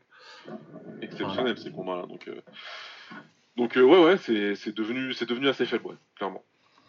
Bah ouais, parce que qu'à part Callum Smith, maintenant t'as qui euh, Groves il est à la retraite. Bah, Ouais, t'as. Jacobs qui, Jacobs qui vient de monter, puis Joe Sanders Ouais, t'as euh, BGS. et euh, ouais. David euh, Benavidez, je crois. Ouais, Ouais. t'as Benavidez qui, est- qui, est- qui a, qui a 23 ans, je crois, un truc comme ça, donc euh, Ouais. qui, et qui est pas mal. Mais Et, euh, sinon, t'as euh, bah, t'as Eubank qui fait des allers-retours entre les super moyens et les moyens. Ouais, non, mais puis Eubank. Mais, euh, mais voilà, Et d'autres, soyons euh, honnêtes. mais citer Eubank euh, parmi les meilleurs de la KT, c'est que. Ouais, non, ouais. j'en- J'en oublie un là, l'américain là. Euh, Euh, Caleb Plante, oui, Caleb Plante, Ah, Caleb Plante, Plante. c'est fort. Voilà, plante. Plante Caleb qui Plante, c'est fort. là, non Il boxe ce week-end, non Il doit boxer bientôt là. Euh, je Ouais, pense parce que j'ai vu une ouais. vidéo passer sur Twitter, donc c'est qu'il doit boxer dans pas Ouais, contre euh, Feigen Boots qui a dû avoir une ceinture WBA à un moment ou un autre. Ouais. Yes. Ouais, non, il est fort, euh, Plante. J'avais Ah bien oui, aimé oui, contre, oui. euh, contre Ouskategi. euh. Ouais. Ah, il y a Ouskategi aussi, qui est... bon, ça se passe moins bien pour euh, lui ces temps-ci. Mais... Donc euh, ouais, non, ça, c'est pas, c'est pas terrible. On va voir. euh, on va Ouais, non, moi je pense que. Bah, moi, ce que ça m'a fait me dire surtout, c'est que bah, le numéro 1 de la KT maintenant, c'est Caleb Plante. hein. Ouais, ouais, il y a, y a ça à dire. Et puis je me dis que, que Billy, en faisant les choses bien, Mais c'est vrai qu'il est monté aussi, Mbili, non? Ouais, mais il est Euh, monté, ouais, Billy, ouais, ouais, ouais, il est un super moyen, Billy. Il est Billy, ouais, et, euh, et puis t'as son pote aussi, euh, qui, est, qui est super fort, qui est euh, Kevin Sajo, ah oui, c'est vrai. qui est classé, qui est un Français, qui est euh, que, qui a éclaté un mec euh, à Levallois, là, il y a pas longtemps. Ouais, ouais, c'était au Euh, mois de novembre, je crois. Ouais, ouais, c'est ça, ouais, euh, fin novembre. Et, euh, et c'est un mec qui est super fort. Il se tirait la bourre avec Mbili depuis pas mal de temps en amateur. Il est arrivé dans la boxe star, mais putain, par contre, c'est une machine. C'est Ouais. une machine. Euh, son surnom, là, il s'est inventé un nouveau surnom. Là, je sais pas quoi, je sais plus ce que c'est son nouveau surnom. euh. Sur BoxRec, Mais, c'est le phénomène. Ouais, voilà, The Phenomenon. ou un truc comme ça. Le phénomène. Euh, son, son- son surnom, euh, c'est Tonton. Et, euh, et ça faisait peut-être 3 ou 4 ans que euh, on me disait Tonton, c'est un tueur. Et je savais pas du tout qui était ce mec-là. Mais je Ah. savais qu'il y avait un mec en Ile-de-France qui s'appelait Tonton et qui allumait les mecs, que ce soit à l'entraînement ou ce que tu veux, c'était une machine. Et, euh, et du coup, bah, j'ai découvert que Tonton, c'était euh, Kevin Saggio. Et, euh, et j'ai hâte de voir ce qu'il va faire. euh, ce qu'il va faire après. J'aimerais bien qu'il se barre un petit peu de, de France. Pourquoi pas qu'il aille voir un petit peu du côté bah, de MBI et, euh, et du Canada. Ouais, du Canada. Hein. Ouais. bon. Surtout qu'il y a pas mal de mecs là-bas pour tourner autour de ces, ces KT et tout. Euh, bah, notamment, il y a le mieux. Hein. Le mieux, il est en super moyen. Ouais, en super moyen aussi, il est monté. Ouais. Il est, il est là-bas aussi. Et euh, euh, donc voilà, il y a, il y a aussi, euh, il y a aussi des Français hein, dans ces KT-là. Et, euh, et on leur souhaite le meilleur parce que pour le coup, euh, autant les moyens c'est bouché, autant les super welters c'est bouché, autant les welters c'est bouché. Les, les super moyens, il y a de la place. Il y a un coup à jouer. Il y a un trou à se faire. hein. Il y a un trou à faire. Mais ouais, bah ouais, ce serait bien, euh, si j'ai son palmarès sous les yeux là, euh, ce serait bien qu'il step up un peu le niveau de compète quoi. Sadio Ouais. Ah ouais, c'est clair. Bah, bien sûr, bien sûr, bien sûr, bien sûr. Bien sûr, bah euh, ouais, ouais, ouais, c'est clair. Et de toute façon, tu peux pas. Enfin, ça va être compliqué euh, de step up le niveau de compète euh, en restant. euh, Ah bah si tu en restes à euh, euh, manager et euh, pardon pro- avec Malamine Koné en promoteur et, et faire ses combats à Levallois quoi tu vois tu peux pas non plus ramener des, des gros noms sur, sur des événements comme ça bah ouais non c'est compliqué. hein. C'est compliqué, bah, surtout que les gros noms, bah, ils ont de la thune à se faire ailleurs qu'en France quoi. exactement exactement exactement Euh, voilà, je sais pas si on est comeback de l'année, je l'ai pas c'est à fait. Je sais pas si vous avez des comebacks de l'année, des, des gros comebacks qui vous viennent en. moi j'ai jamais compris cette catégorie de comeback de l'année est-ce que ça veut dire que on doit prendre un mec qui se fait fumer en début de combat et qui revient dans le combat ou est-ce que c'est un mec qui était à un, mau- à un mauvais point de sa carrière et qui a fait un combat de retour où euh, il a fait un- une grosse perf Je suis tout a- à fait d'accord avec toi. Ouais. Il y en a qui font bien la distinction. Il y en a qui te Ouais. disent comeback of the year et il y en a qui te disent comeback fighter of the year. Comme ça, tu arrives bien à faire la distinction entre les deux. Par contre, il y en a qui te disent comeback mais qui utilisent les deux. Ouais, et qui te mettent les deux euh, comme si c'était la même KT. Oui, j'ai Voilà. jamais compris. Euh, Il y a clairement, euh, il y a, y a- il y a clairement euh, quelque chose qui est pas bien expliqué là-dedans. Ouais. Bah, le, le, enfin, après, on a, on a des mecs, tu vois, que, dont on pensait que leur carrière, elle était en, elle était euh, en pente clairement descendante et qui finalement non. euh, bah, Donner, on en a parlé juste Ah avant. ouais, ouais, vois, par Comeback exemple. Fighter of the Year, pour moi, c'est donner. Après, euh, t'en as beaucoup qui vont le mettre euh, à Joshua parce que euh, il perd en début d'année et il regagne ensuite. Ouais, enfin. euh, moi, je suis absolument pas d'accord, mais euh, Euh, a les, fait de la merde sur le premier combat. sont. sont euh, ils- Enfin bref, on va pas, on va se retrouver à parler une heure de, de ces deux combats-là, Ouais. mais, euh, mais c'est complètement différent. Mais non, moi j'ai pas de, je vois pas euh, et les, les histoires de euh, euh, comeback en combat, de je me fais fumer en début et je reviens après. euh, je sais pas, c'est compliqué à dire les trucs comme ça. Bah, des fois, t'en as des flagrants, tu vois, euh, quand c'est dans un gros combat. Après, euh, t'en as Ouais. des tas, des combats où euh, un mec qui se fume en début de combat, puis il a mis KO un, un KO 6ème alors qu'il prenait une branlée, quoi. Voilà, mais, est-ce que des c'est vraiment un, un comeback si le mec, l'autre en face, c'est un trimard et puis qu'il est parti comme une balle sur les trois premiers rounds et qu'après il a plus de caisse, tu vois? Ouais, c'est c'est bizarre. euh. Faut bien, faut bien, euh, faut bien faire le distinguo. ouais. Faut bien. Ouais, non, mais de toute façon, euh, celui-là, je pense que euh, si tu veux le faire, il faut le, il faut le suivre à l'année euh, et faire ta liste Ouais, dans l'année et l'avoir prête. euh, c'est pas un truc qu'on improvise là. C'est pas Ah, un truc qui marque Ah, mais de forcément. toute façon, ce que j'ai fait cette année, je le refais plus jamais. hein. Je, Mhm. je me suis, je- je- j'ai décidé de passer un niveau de, de professionnalisme un tout petit. hein. Et on t'a dit, on est devenus des institutions. Voilà. avec des valeurs, avec des Eh valeurs. Avec des valeurs, les valeurs de, de, de la, De l'institution. de, de la boxie. Et donc, j'ai un fichier Excel où, je, pour chaque épisode, je garderai nos, nos. Donc, j'ai pas cherché toute, toute ma vie après pendant un mois. Ah, mais moi, je Oh faisais là encore les là trucs, là mais là. euh, il aurait fallu que je reprenne toutes les notes, c'était long. Parce que j'ai, souffert là, au mois de décembre, franchement, c'était dur. Ah ouais, non, non, non, c'est dur hein, quand tu dois t'y reprendre. euh, faire ça. Et puis, euh, ouais, quand tu dois faire, euh, quand tu dois faire trois sports différents, euh, te rappeler de tous les trucs. Comeback, Ouais. généralement, c'est le truc qui passe un peu à la trappe. Euh, L'upset de l'année, là, j'ai encore le frais le feignant. J'ai pris la liste de, de Ring Magazine, parce que pourquoi pas. Hein. Andrew Cancho contre Alberto Machado, qui le met KO au quatrième. C'est le premier combat, ça. Et puis, de toute façon, il l'a refumé encore derrière. Ouais. Euh, Adan Gonzalez euh, qui gagne par décision partagée euh, contre Robesi Ramirez. euh, dans les débuts de Ramirez, donc c'est un premier combat, on pourrait se dire ah bah, c'est n'importe quoi, mais Robesi Ramirez il est deux fois champion, deux fois champion olympique. donc forcément on attendait une victoire à ses, à ses débuts. Et puis c'est pas n'importe quel champion olympique, c'était le meilleur boxeur des, c'était un des, deux meilleurs boxeurs euh, à Londres et euh, pareil à, à Rio. Même si je trouve qu'il était plus fort à Londres qu'à Rio. Ouais. Ouais. Bah, il Euh, montait de KT aussi en... à Rio. Ouais, et puis après, les, les montées de KT, ouais, mais c'est aussi parce que la IBA, il, il change toutes les deux semaines de, de- des catégories qui sont olympiques et tout. C'est- Ouais, c'est un vrai, peu ça aussi. compliqué Oui, pour les il boxeurs. hein. moins. euh, Il y en avait moins maintenant. Euh, sinon, Jean-Pascal contre Marcus Brown, bon, ouais, ça c'est dans leur liste, mais. Euh, Andy Ruiz contre euh, Joshua, Ouais. bah forcément, hein, quand le champion du monde poids lourd perd contre un mec prévenu euh, la semaine d'avant. Bah, en plus, t'as fait du business avec toi, avec tes, t-shirts. Laisse tomber, laisse tomber. Euh, j'ai fait, j'ai, j'ai- je fais toujours du business si certains veulent acheter des t-shirts euh, sneakers. Et, et Andy Ruiz m'a bien baisé en, en faisant le gros port pendant trois mois, euh, en s'entraînant pas et en écoutant pas son entraîneur. J'aurais bien aimé vendre plus de t-shirts que, que ça, mais, mais surtout, c'est- c'était. Enfin, moi, j'ai, beaucoup bénéficié de cette victoire-là parce que j'étais très enthousiaste euh, avant le combat du niveau d'Andy Ruiz. Et, euh, et c'est vrai que du coup, euh, je suis passé pour un prophète, quoi.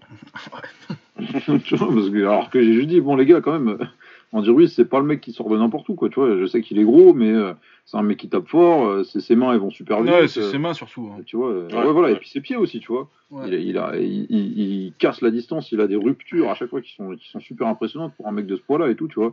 Donc, euh, c'est. En, en, en disant ça, au final, tu vois, je suis, je suis passé pour. En, en contraste par rapport à ce qui passait à la télé, ce qui, était une honte, hein, ce qui est passé sur RMC Sport. Ah ouais, non, non, disaient, la façon dont il parlait de honteux de dire euh, euh, le mec il sort du KFC, je sais pas ce qu'il fout sur un ring et tout. euh, Ah ah, c'est vraiment honteux et du coup je, suis- je suis passé pour un pour un oracle de la boxe alors que j'ai juste dit bon les gars quand même, il, tu vois il a un bon palmarès, il a une défaite euh, qui est un petit peu chelou contre Joseph Parker où il a pas trop assuré mais il a un bon palmarès quand même tu vois et il a un bon entraîneur, il est déjà il a tu vois il, est suivi par Ah il ouais, était non, chez, chez PBC, euh, il était d'abord avec Abel Sanchez, ensuite il a été chez, euh, chez Manny Robles et tout, tu vois, c'est, quelque chose qui, qui veut dire quelque chose, quoi. Si ces entraîneurs-là le suivent, c'est bien que c'est, c'est un talent quelque part, tu vois. Donc, euh, Bah ouais non mais puis euh, pour un pour un combat pour un remplacement au pied levé c'était un super adversaire ouais, c'est clair. dans, ouais. dans- vu les clair. circonstances. Euh, sur- après, il y avait qui Il y avait, il y avait. Euh, Enfin, quand tu vois les autres, les autres noms qui ont, qui Ont été cités, il y avait euh, Otto Wallin, je crois, le mec que euh, Fury a boxé après ou des trucs comme ça, tu vois. Donc c'est c'est vrai que c'était un. C'était, enfin, il, il, s'est pas pris la facilité. Non, non, non, il avait pas pris le plus Il pris la facilité, le chien. Il aurait peut-être dû d'ailleurs. Ouais, ouais, ouais, non, ça lui aurait. Ça lui aurait- Bon, ça, heureusement qu'il a gagné le rematch parce que sinon, la, la perte de ses 100 millions de dollars, elle était, elle était, elle était dure. Clairement. Mais ouais, non, et puis on, on a, on a vécu dans un, dans un monde où euh, Andy Ruiz était facilité du monde poids lourd unifié, et ça, c'est ça, ça... est-ce que ça vaut pas euh, tout l'or du Ah, ça, bah, c'est clair. Avec son anniversaire juste après et tout. Ah, attends, j'en ai d'autres là. Attends, parce que là, j'ai- sous le nez euh, les, les plus grosses upsets. Euh, mais en termes de, De cote? De, de, de betting, ouais. Ouais, ouais, ouais. Ouais. Euh, donc j'en ai un où on s'en fout un petit peu, ben, ben, mais j'en ai un- une qui va vous plaire, les gars. On en a parlé, je me rappelle la dernière fois que j'étais venu, c'était Angulo contre Quillin. Ah, oui, clairement. clairement. Celle-là, Oh là là, ouais. Euh, j'ai aussi euh, Sadam Ali qui a perdu Ah, c'est vrai qu'il a... contre Anthony Young. Il y a Jorge Linares qui a perdu aussi contre Pablo César Cano. Ah, c'est vrai qu'il s'est fait mettre KO par Cano. euh. Euh, bon, ben, Jean-Pascal, on a dit. Euh, Andy Ruiz, on a dit. Euh, je cherche les gros noms. Il y a Jack Tepora qui s'est fait fumer. Ouais. Il y a Euh. Julian Williams contre Jarrett Hurd aussi. Ouais. Il y a, il y a euh, Scott Fitzgerald contre Anthony Fowler qui était un super combat. Je l'ai pas vu celui-là. Euh, C'était, tu sais, les, les Fowler, c'est le mec de l'équipe anglaise de 2016 qui, qui est beaucoup actif sur Instagram. Et, euh, et en face de Ouais. lui, c'était le truc, le truc, le derby anglais classique. euh, Les mecs Ouais. euh, ils, Ouais, ils se bon, crachent de la fumée de clope dans la gueule et un tout. bon ils un bon vieux tout. BBFC, BBFC là. Ouais, c'est ça. Et, euh, et le truc, c'est que euh, le combat était complètement ouf parce qu'au final, c'est une décision partagée, si je te dis pas de bêtises. Et, et Fitzgerald place un, un knockout, à, à- un knockdown à, à Fowler dans la dernière reprise. Euh, C'est un combat de ouf. C'est une bagarre du début Mais je à la l'ai- fin. putain, ça me dit quelque chose, je l'ai peut-être vu en fait. Les mecs se détestent depuis les amateurs. Et, euh, et- et tout le monde se déteste, tu vois, parce que bien sûr, du coup, si les deux se détestent, bah, du coup, le clan de l'un déteste le clan Mhm. d'autre et tout. C'est vraiment le, la, la- la bagarre anglaise de base. Et, euh, et sauf que comme Anthony Fowler, il était bien meilleur, enfin, il était considéré comme étant bien meilleur, du coup, il était largement favori et il s'est fait fumer. Alors, je regarde un petit peu le reste là. Euh, Il y a Diego de, il y a Diego de la Hoya qui s'est fumer aussi. Ah, ça j'ai pas vu, ça. J'ai pas suivi, j'ai- pas suivi Dios. de- le, le petit Delayo cette année. Ouais, j'avais eu le résultat, mais j'ai pas, j'ai pas vu le combat. Il y a euh, Jeff Horn qui s'est fumer par Zerafa. Ouais, ça j'avais vu, je suis moins Ouais. surpris parce Ah, que j'ai jamais peu pensé moins, en, en que. termes de betting, c'est un petit peu moins gros. Ouais, et puis, moi, j'ai. Orange, j'ai jamais trouvé ça extraordinaire donc. euh. Et voilà, je crois que j'ai fait le tour. Ah, il y a euh, euh, Murata qui a pris une défaite. Ah oui, c'est vrai, il a euh, après, contre euh, l'américain. contre, euh. Rob Trent. Ouais. Ouais, Rob Brandt, c'est ça. Contre Robant, ouais. Qui, qui a réussi à, à venger. ouais. Yes. Et, euh, et voilà, il y a Curtis Stevens qui a pris une, euh, une défaite contre un mec que je ne connais pas du tout qui s'appelle Whale Omotoso. Ah, ça me dit quelque Et, euh, chose, ça, il avait pas boxé contre. Contre qui je l'ai vu boxer ce gars-là? Ça, son nom, il me parle. Ouais, ouais, on en a parlé cette année, je crois. On en a même parlé ouais, dans, un, dans un épisode, mais je sais plus contre qui il a boxé. ouais. Ah ouais, non, non, mais je, je sais qu'on a parlé de lui. Mais il a boxé plutôt un gros nom, je crois. Enfin, peut-être un truc. Je- Ah, c'est possible. Ah, Ouais, Attends, euh, je vais regarder son box rec parce que Castagno, sinon. il a boxé Castagno. Ah, voilà, c'est ça. Il avait fait un bon. Castano, dès que, dès que tu regardes le box rec d'un mec, tu tombes sur Castano dessus. Il a boxé tout le monde, mec. C'est Brian Sor Castagno qu'il faut l'appeler. C'est pas possible. Ah, putain. Et ouais, Vous il partez sur quoi? Euh. Putain, je, je, je vais perdre toute ma hipster cred. Non putain. Non, non, non, si, je vais la reprendre d'un coup en fait, j'en ai rien à foutre. Adan Gonzalez contre Ramirez, allez. Ok.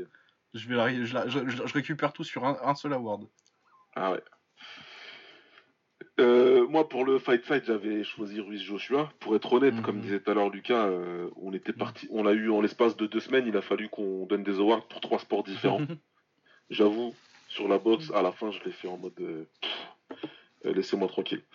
Euh, ceci dit, alors c'est un upset de ouf, évidemment. Je vais pas faire demi-tour, hein, Ruiz Joshua, on va pas faire euh, genre euh, c'est un upset, mais bon, ça va. Même si Ruiz est un combattant qui était plus fort que ce que les gens ont lui donné du crédit. Mais ma réaction, elle a été bien plus violente quand, quand Robézy l'a perdu. Parce que Robesi, avec Lucas, on a hypé son, ses débuts pro, franchement, sur peut-être 4 épisodes. Ah bah plus que ça parce que euh, on a commencé à en parler euh, quand il a quand il a déserté. Euh, il y, a eu genre au moins un an entre ça et. On a parlé, parlé, parlé, on a ça là. alors si, si je dis pas de bêtises, ce que j'ai cru voir, c'est qu'il avait déserté Cuba et qu'il voulait émigrer aux États-Unis en passant par le Mexique et qu'il s'était fait arrêter ou un truc comme ça. Ouais, c'est ça, ouais ça a été compliqué pour lui parce qu'il n'a pas voulu faire euh, la filière euh, autre.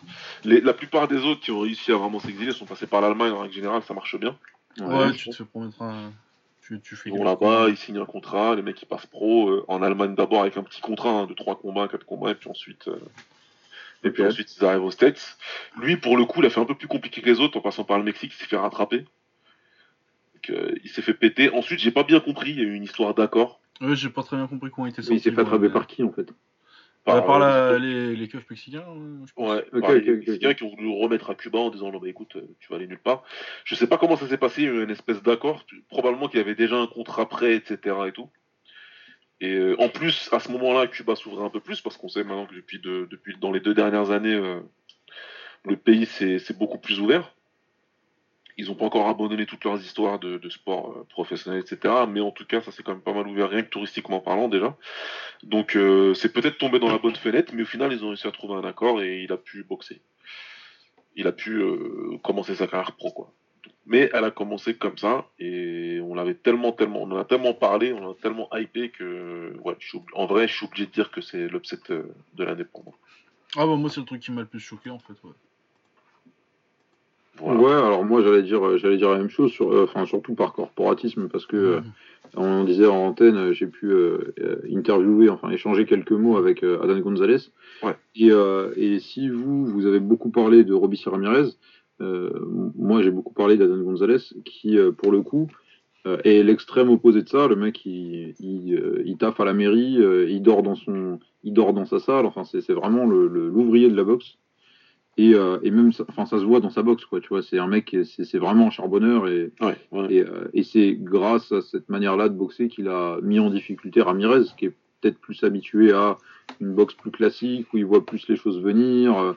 Il y a, y a des, des, échanges qui sont construits, etc. Lui, il en a rien à foutre. Il, mais ouais, non, mais c'est ça, quand t'as boxé que des amateurs euh, de haut niveau euh, depuis, ça, depuis que t'as 18 ans, un charbonneur euh, qui techniquement va pas être euh, peut-être sur les mêmes standards, mais qui va te rentrer dans la gueule, ça fait bizarre. Hein. Exactement, il n'y a aucune sortie, les trajectoires sont bizarres, etc. etc. Donc c'est. Et c'est vraiment, un... vraiment un mec qui est attachant parce que pour le coup. Euh, et je ne sais pas s'ils vont faire une revanche, ça a été discuté pendant un moment, je ne sais pas s'ils vont la faire. C'est possible que ce soit euh, le, le, Parce que déjà, en termes de euh, en termes d'upset, c'est peut-être là l'une des plus grosses upsets, non seulement de l'année, mais de la décennie, tu vois. Et, mhm. et pour, pour le mec, ce mec-là, Ramirez, il s'en remettra, tu vois, il va faire d'autres combats, là, il a reboxé déjà, d'ailleurs, il me semble. Il va faire d'autres combats. il a gagné, et puis il boxe, il boxe le week-end. Voilà, c'est ça. Mais, mais pour Gonzalez, c'est un. Enfin, je pense que pour lui, c'est comme s'il avait gagné un titre mondial, quoi, tu vois. C'est un exploit qui, qui, qui, qui l'aura marqué à tout jamais. Et ça, mais il est rentré dans, dans, la, dans, de, dans, la manière qu'il avait de parler de ça, tu vois, ça, ça se voyait que le mec, il était. Euh, ça a complètement changé sa vie, tu vois. Ouais, parce que des champions olympiques qui ont perdu leur premier combat pro, doit y avoir euh, le mec qui a combattu en lourd pour son premier combat pro, là qui se fait fumer par Patterson, ah, putain, mais t'es en train de spoiler tout mon article, là, j'en parle dans, dans, dans, dans, mon truc sur les Ouzbeks, là. Euh, Radmacher. Ouais, voilà, c'est ça. Que, mais, sauf que la différence, c'est que lui, il, enfin, lui, déjà, c'est le seul qui a boxé pour un championnat du monde sur son premier combat pro, et lui, pour le coup, il, il savait qu'il allait se faire fumer. Ouais il monte sur le ring, et, il me semble qu'il le dit en interview ou un truc comme ça, il, monte sur le ring en se disant voilà, moi je voulais monter un gros combat, je voulais prendre un gros chèque, euh, je me suis dit Patterson il a de la hype, j'ai de la hype, euh, euh, on y va quoi, tu vois. Ouais. Et, et là, c'était pas du tout comme ça que c'était monté. C'était monté comme on te fait un petit combat tranquille, on te fait quelques combats tranquilles des 4 rounds. Des ah ouais, contre un gars du coin quoi. Et ouais, voilà, c'est ça, contre un mec qui, qui, traîne à côté, tu vois un mec qui va prendre son petit billet de 500 balles, qui va se faire fumer, et puis il sera content, il rentrera chez lui. Sauf que là, pour le coup, le mec, il a pris 500 balles, sauf qu'il t'a fumé avant, tu vois. Donc c'est c'est vraiment un gros truc, tu vois. C'est ça fait très hipster parce que c'est un 4 rounds et que c'est des mecs qui commencent, etc. Mais en termes de construction de carrière, euh, de, de la manière dont est construite une carrière normalement, tu vois, c'est un, gros truc. Ouais, non, mais tout- je pense qu'on a tout dit sur. euh, Et, et, et voilà, et, et, euh, juste euh, le, le- le deuxième petit truc de hipster, voilà, on en a déjà parlé la dernière fois que j'étais venu, c'est le, euh, le Angulo. Ouais, Angulo, euh, très putain, le mec, moi, franchement, je vais vous dire, Angulo, je pensais qu'il était terminé quand il s'est fait fumer par Canelo. Je pensais Ah que ouais, sa carrière était ouais. terminée, qu'il allait raccrocher les gants parce que sinon, il, il allait avoir des problèmes, quoi. Et, euh, et de le voir revenir et gagner un combat, même si c'est contre Peter Collin, tu vois. Ah ouais, non, C'est mais. euh, C'est c'est con, j'ai pas préparé de Kramiko de l'année, mais parce que je pense que c'est ça qui aurait gagné. Ah, ouais, franchement, comment tu veux faire autre chose que. c'est les deux meilleurs, quoi, tu vois. Ah, mais carrément. Ah ouais, non, non, non, il est. Mais puis il était fun en plus le combat. De ouf. Ouais, c'était une bonne guerre entre deux, deux Non, mecs la bien guerre. cramés, ouais. Et... Mais on pensait pas que c'était Queen qui était plus cramé qu'Angulo. Moi, ça m'a choqué, un mec plus cramé que qu'Angulo en, 2000 en, en 2019, euh, choquante quoi. C'est dans ces cas-là que je regrette d'avoir supprimé mon ancien compte Facebook. Dans ces cas-là unique, mais bon. J'avais eu un long débat avec un pote de mon frère qui avait qui, qui me disait que Quillin c'est le meilleur boxeur du monde, mais qu'il était complètement freiné. Tu sais, il avait regardé le document Netflix, le, docu Netflix. Euh. Counter Punch Ouais, voilà. Ouais, et puis il avait Ouais, pas tout compris. Ouais, tu je me rappelle de quand je te rappelle, j'étais tellement énervé. J'en ai parlé à Lucas, je me suis confié. et tout. Non, il m'avait saoulé, le mec, il comprenait rien, il comprenait même pas le concept des catégories de poids. Il m'expliquait que Quillin, s'il pouvait boxer Mayweather, il le fumerait. J'ai dit, mais c'est pas la même caté, connard. mais tu il peut pas comprendre le type. Puis, puis après, un karatéka qui est rentré dedans en me disant, tu sais, les catégories de poids, c'est surfait. J'ai dit, toi, ferme ta bouche et va en dessous d'une cascade pour faire des capages, j'en sais rien. Mais il faut nous laisser tranquille. Enfin bon. Quillin, euh, il est cramé depuis un bon bout de temps déjà. C'est- c'est- c'est- C'est victoire notable, c'est à Sandam. Ouais. Il y a Ouais. quoi d'autre comme victoire, euh, Peter Quillin Ouais, mais la différence quand même, alors euh, peut-être que Peter Quinn n'a pas de victoire notable, euh, Angulo il a des défaites notables quand même. Ah, mais lui, défaites la il se gueule fait, beaucoup. il se fait complètement fumer quoi, tu vois. Ah ouais. Un truc où tu te dis chaque, enfin il a plusieurs défaites où tu te dis s'il s'arrête là-dessus et qu'il se dit c'est trop compliqué pour moi, je mets ma santé en danger, Ouais. tu, tu pourras pas lui dire euh, t'as pas raison quoi, tu vois. Tu dis, c'est pas Il y en grave. a plusieurs comme ça, exactement. Et là il revient. Il est revenu quand même, mais bon, c'est c'est pour ça qu'il Ouais. l'appelle le, Le chien. chaos contre Kirkland, putain. Ouais, Ouais. Kirkland, c'est grave. ouais. C'était une de ses guerres, ça aussi Et, et il, le met, au- il le met au tapis aussi. Hein. Ah ouais, ouais, non, il le. Ah, il c'est il- Ah, Ah c'est ouais, ouais. ouf. Mmh. Ouais. Et, et contre Canelo, il, il tombe pas, mais il se fait détruire. Ah, bah, c'est- L'autre, c'est l'autre, l'autre, ah, laisse tomber. Canelo, il sortait de Mayweather. Ouais. Il disait, mais attends, moi j'ai passé 12 rounds à courir après un mec là. Toi, tu veux pas bouger, bah tu vas voir. Il a passé toute Il sa allait- frustration sur Oh, lui. laisse tomber. Ah, c'était ah, terrible. Et le dernier, le dernier coup qu'il prend, Ouais. la feinte de grand-père juste avant là. respecte pas. Ouais. Fin, Oh, fin de- fin- fin de bras arrière. Pas le bras sur le côté et derrière je te monte en uppercut. Laisse tomber, c'est un truc que tu fais aux enfants normalement. Voilà, le truc qu'on fait aux c'est ça. gosses au sparring, tu vois. Ah, tiens, tiens, ah. Tiens, hop, tiens. Ah, pas c'était méchant. C'était méchant. Sauf qu'en contre, plus, euh, le, l'uppercut qui lui monte dans la gueule, il, il est bien violent. Ah, bah, tu- tu le fais reculer de 4 mètres, l'arbitre il est super gentil. Il fait, il fait par- parfaitement bien son travail. Par contre, ouais, je- la- sa, sa coupe sur Boxrec, elle est. Oh putain, ouais, c'est oui, c'est un, Ah, un délire. Qu'est-ce qui s'est passé là euh, Ouais, mais là, euh, Oh. au niveau cramage, le gars, il a perdu contre Sergio Mora en 2018, quoi. Ouais, c'est vrai. Par split décision. Mais est-ce que quelqu'un a déjà perdu par décision unanime contre Sergio Mora Ah, mais oui, c'est vrai, il avait fait cette coupe à un moment, euh, Angoulou. Ah, c'est compliqué. c'est, compliqué. Il avait, il a eu une période phi- phi- philosophe. Ouais, c'est la période où il mettait des lunettes, là. ah, il était prêt à faire des débats sur Arte. Ouais. Donc, euh, ouais, non, c'est, c'est vrai que c'est un bon choix de, d'upset, ouais. Clairement. Ouais. Euh, ensuite, euh, on a une liste d'espoir de l'année. Alors, euh, elle, est en- elle est pompée de Ring Magazine, hein, parce que j'ai pas, honnêtement, en anglais, j'ai pas assez suivi le niveau un peu plus de mecs qui montent pour, pour faire une liste super éduquée. Ouais, après, c'est, c'est, c'est la même chose que, que pour le comeback, c'est un peu compliqué à définir. Ah ouais, ouais, t'as des. Est-ce que, est-ce que Hannes est un espoir, tu vois? Ouais, parce que là, il a, déjà une il a, ceinture. il a une ceinture, tu vois. Mais il, il a 20 ans, mais tu vois, il a, il a une ceinture. Est-ce qu'on en parlait juste avant Navarrete Le mec, il a 22, 23 ans, un truc comme ça. Est-ce que c'est un espoir? Ouais, un mec qui a battu Dogbe deux fois et que. Et, qui a une ceinture et qui l'a défendu 4 ou qui 5 a fois, tu vois. défendu 5 fois, c'est plus un espoir pour moi. Voilà, bah moi non plus, mais, mais il a quand même 20 22, 23 ans, tu vois. Donc, Ouais, euh, ouais, Non, c'est quand même. où est-ce que tu places la limite, tu vois? Ouais, non, et puis, euh, mettons par exemple euh, un autre genre de cas, euh, un champion olympique qui passe pro à 28 ans. Est-ce que c'est un espoir, Par exemple. par exemple J'ai pas de, je pensais pas à personne en particulier, mais Ouais. mettons Rigondo quand il est passé pro, tu vois. Ah, je vois ce que tu veux dire. Euh, ouais.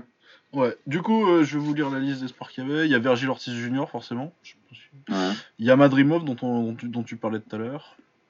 Euh, Jason Ennis, Daniel Dubois en poids lourd. Jaron Ennis. Jaron Ennis, ouais. Euh, et moi j'ai rajouté, bah, par exemple, euh, Suleiman Sissoko. Est-ce que c'est un, que c'est un espoir Suleiman Sissoko? Ouais. Ouais, de ouf. Attends, j'avais la liste de, euh, j'avais la liste de ESPN. euh, J'ai regardé tout à l'heure. Attends, peut-être qu'elle est même encore ouverte sur mon ordi. Parce que justement, j'étais en train de, de m'en servir pour. Attends. Et. Yes. Donc, t'as euh, ESPN, ils te mettent Virgil Ortiz. En, en- ils nomment Virgil Ortiz comme euh, Ouais. espoir de l'année. Et derrière, ils t'en donnent. Ils te donnent Daniel Dubois, Madrimov, Ryan Garcia, Rogovic, Janibek Alim Kanouli, euh, Jaron Ennis, euh, Efe Ajagba, Ah ouais, euh, Gary Russell, qui doit être le petit frère de, de Gary Russell Jr. Un des Ouais. petits frères parce qu'ils s'appellent tous Gary. Ah, c'est ça, ouais.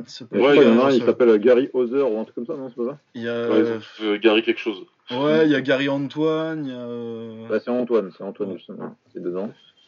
Il y a euh, Charles Conwell, qui... euh, qui est un Américain qui a pris les, les Golden Gloves. Il y a Chris Colbert, il y a Abraham Nova, il y a Joseph Adorno, Ad- euh, Edgar Belaga, Tim Tunchu, et après derrière tu as Conor Ben, Joshua Batshuayi, Brian Cabello, Christian Mbili, euh, Nursulunatov, Pacheco, Stephen Shaw, euh, Ah oui, c'est vrai qu'il y a Yoka. Lucinov aussi, ouais. et Rubin Villa. Ah putain, ça fait, ça fait une belle liste. Mais ouais, Mbili, j'y ai pas pensé, et oui. Et Yelusinov aussi. Ouais, Yelusinov surtout, ouais, parce que t'es un champion olympique quand même. Ouais, et surtout que putain, euh, tu le vois boxer, c'est c'est quand même assez impressionnant. hein. Euh, Bah, Ouais. Non, t'es pas. Euh, Ah si, moi je suis tout qu'est-ce à fait convaincu par Yelusinov. Il faudrait que je vois euh, exactement euh, ce qu'il a boxé cette année. Ah c'est pas mal. Il y a combien? 4 combats cette année? KO. En vrai, c'est pas de la grosse adversité, hein, mais. euh, Non, mais de toute façon, pour euh, les sports de l'année, t'as pas forcément. euh, C'est cool si t'as déjà pris un petit step-up, euh, ça aide. Moi, je qui j'avais mis l'année dernière. euh, Je crois que j'avais mis Kelly, mais j'aurais dû mettre euh, Lopez en fait. En... Quand tu vois la- la- les, les années suivantes. Comment est-ce que t'as pu croire à Josh Kelly? C'est pas que je croyais à Josh Kelly, c'est que j'ai un faible pour Josh Kelly parce que j'aime bien les mecs euh, qui, qui, qui, qui font tout pour boxer cool, même si c'est con. Non, mais d'accord, mais d'accord, mais le, problème, c'est que il, il boxe cool, mais il boxe pas. Non, mais euh, il était pas. À, à ce moment-là, Ouais. t'avais des signes qui, te, qui, qui, qui étaient un peu alarmants, mais il avait pas encore fait de la merde comme en 2019. Ok. Parce que le mec n'a quand même toujours pas compris qu'une esquive ne compte pas de points, tu vois. Ah, Non, mais je seul, sais bien, mais il est convaincu. Mais il est convaincu d'être- Roy Jones Jr. et ça me fait marrer. c'est vrai, c'est vrai. C'est vrai, c'est vrai, c'est vrai.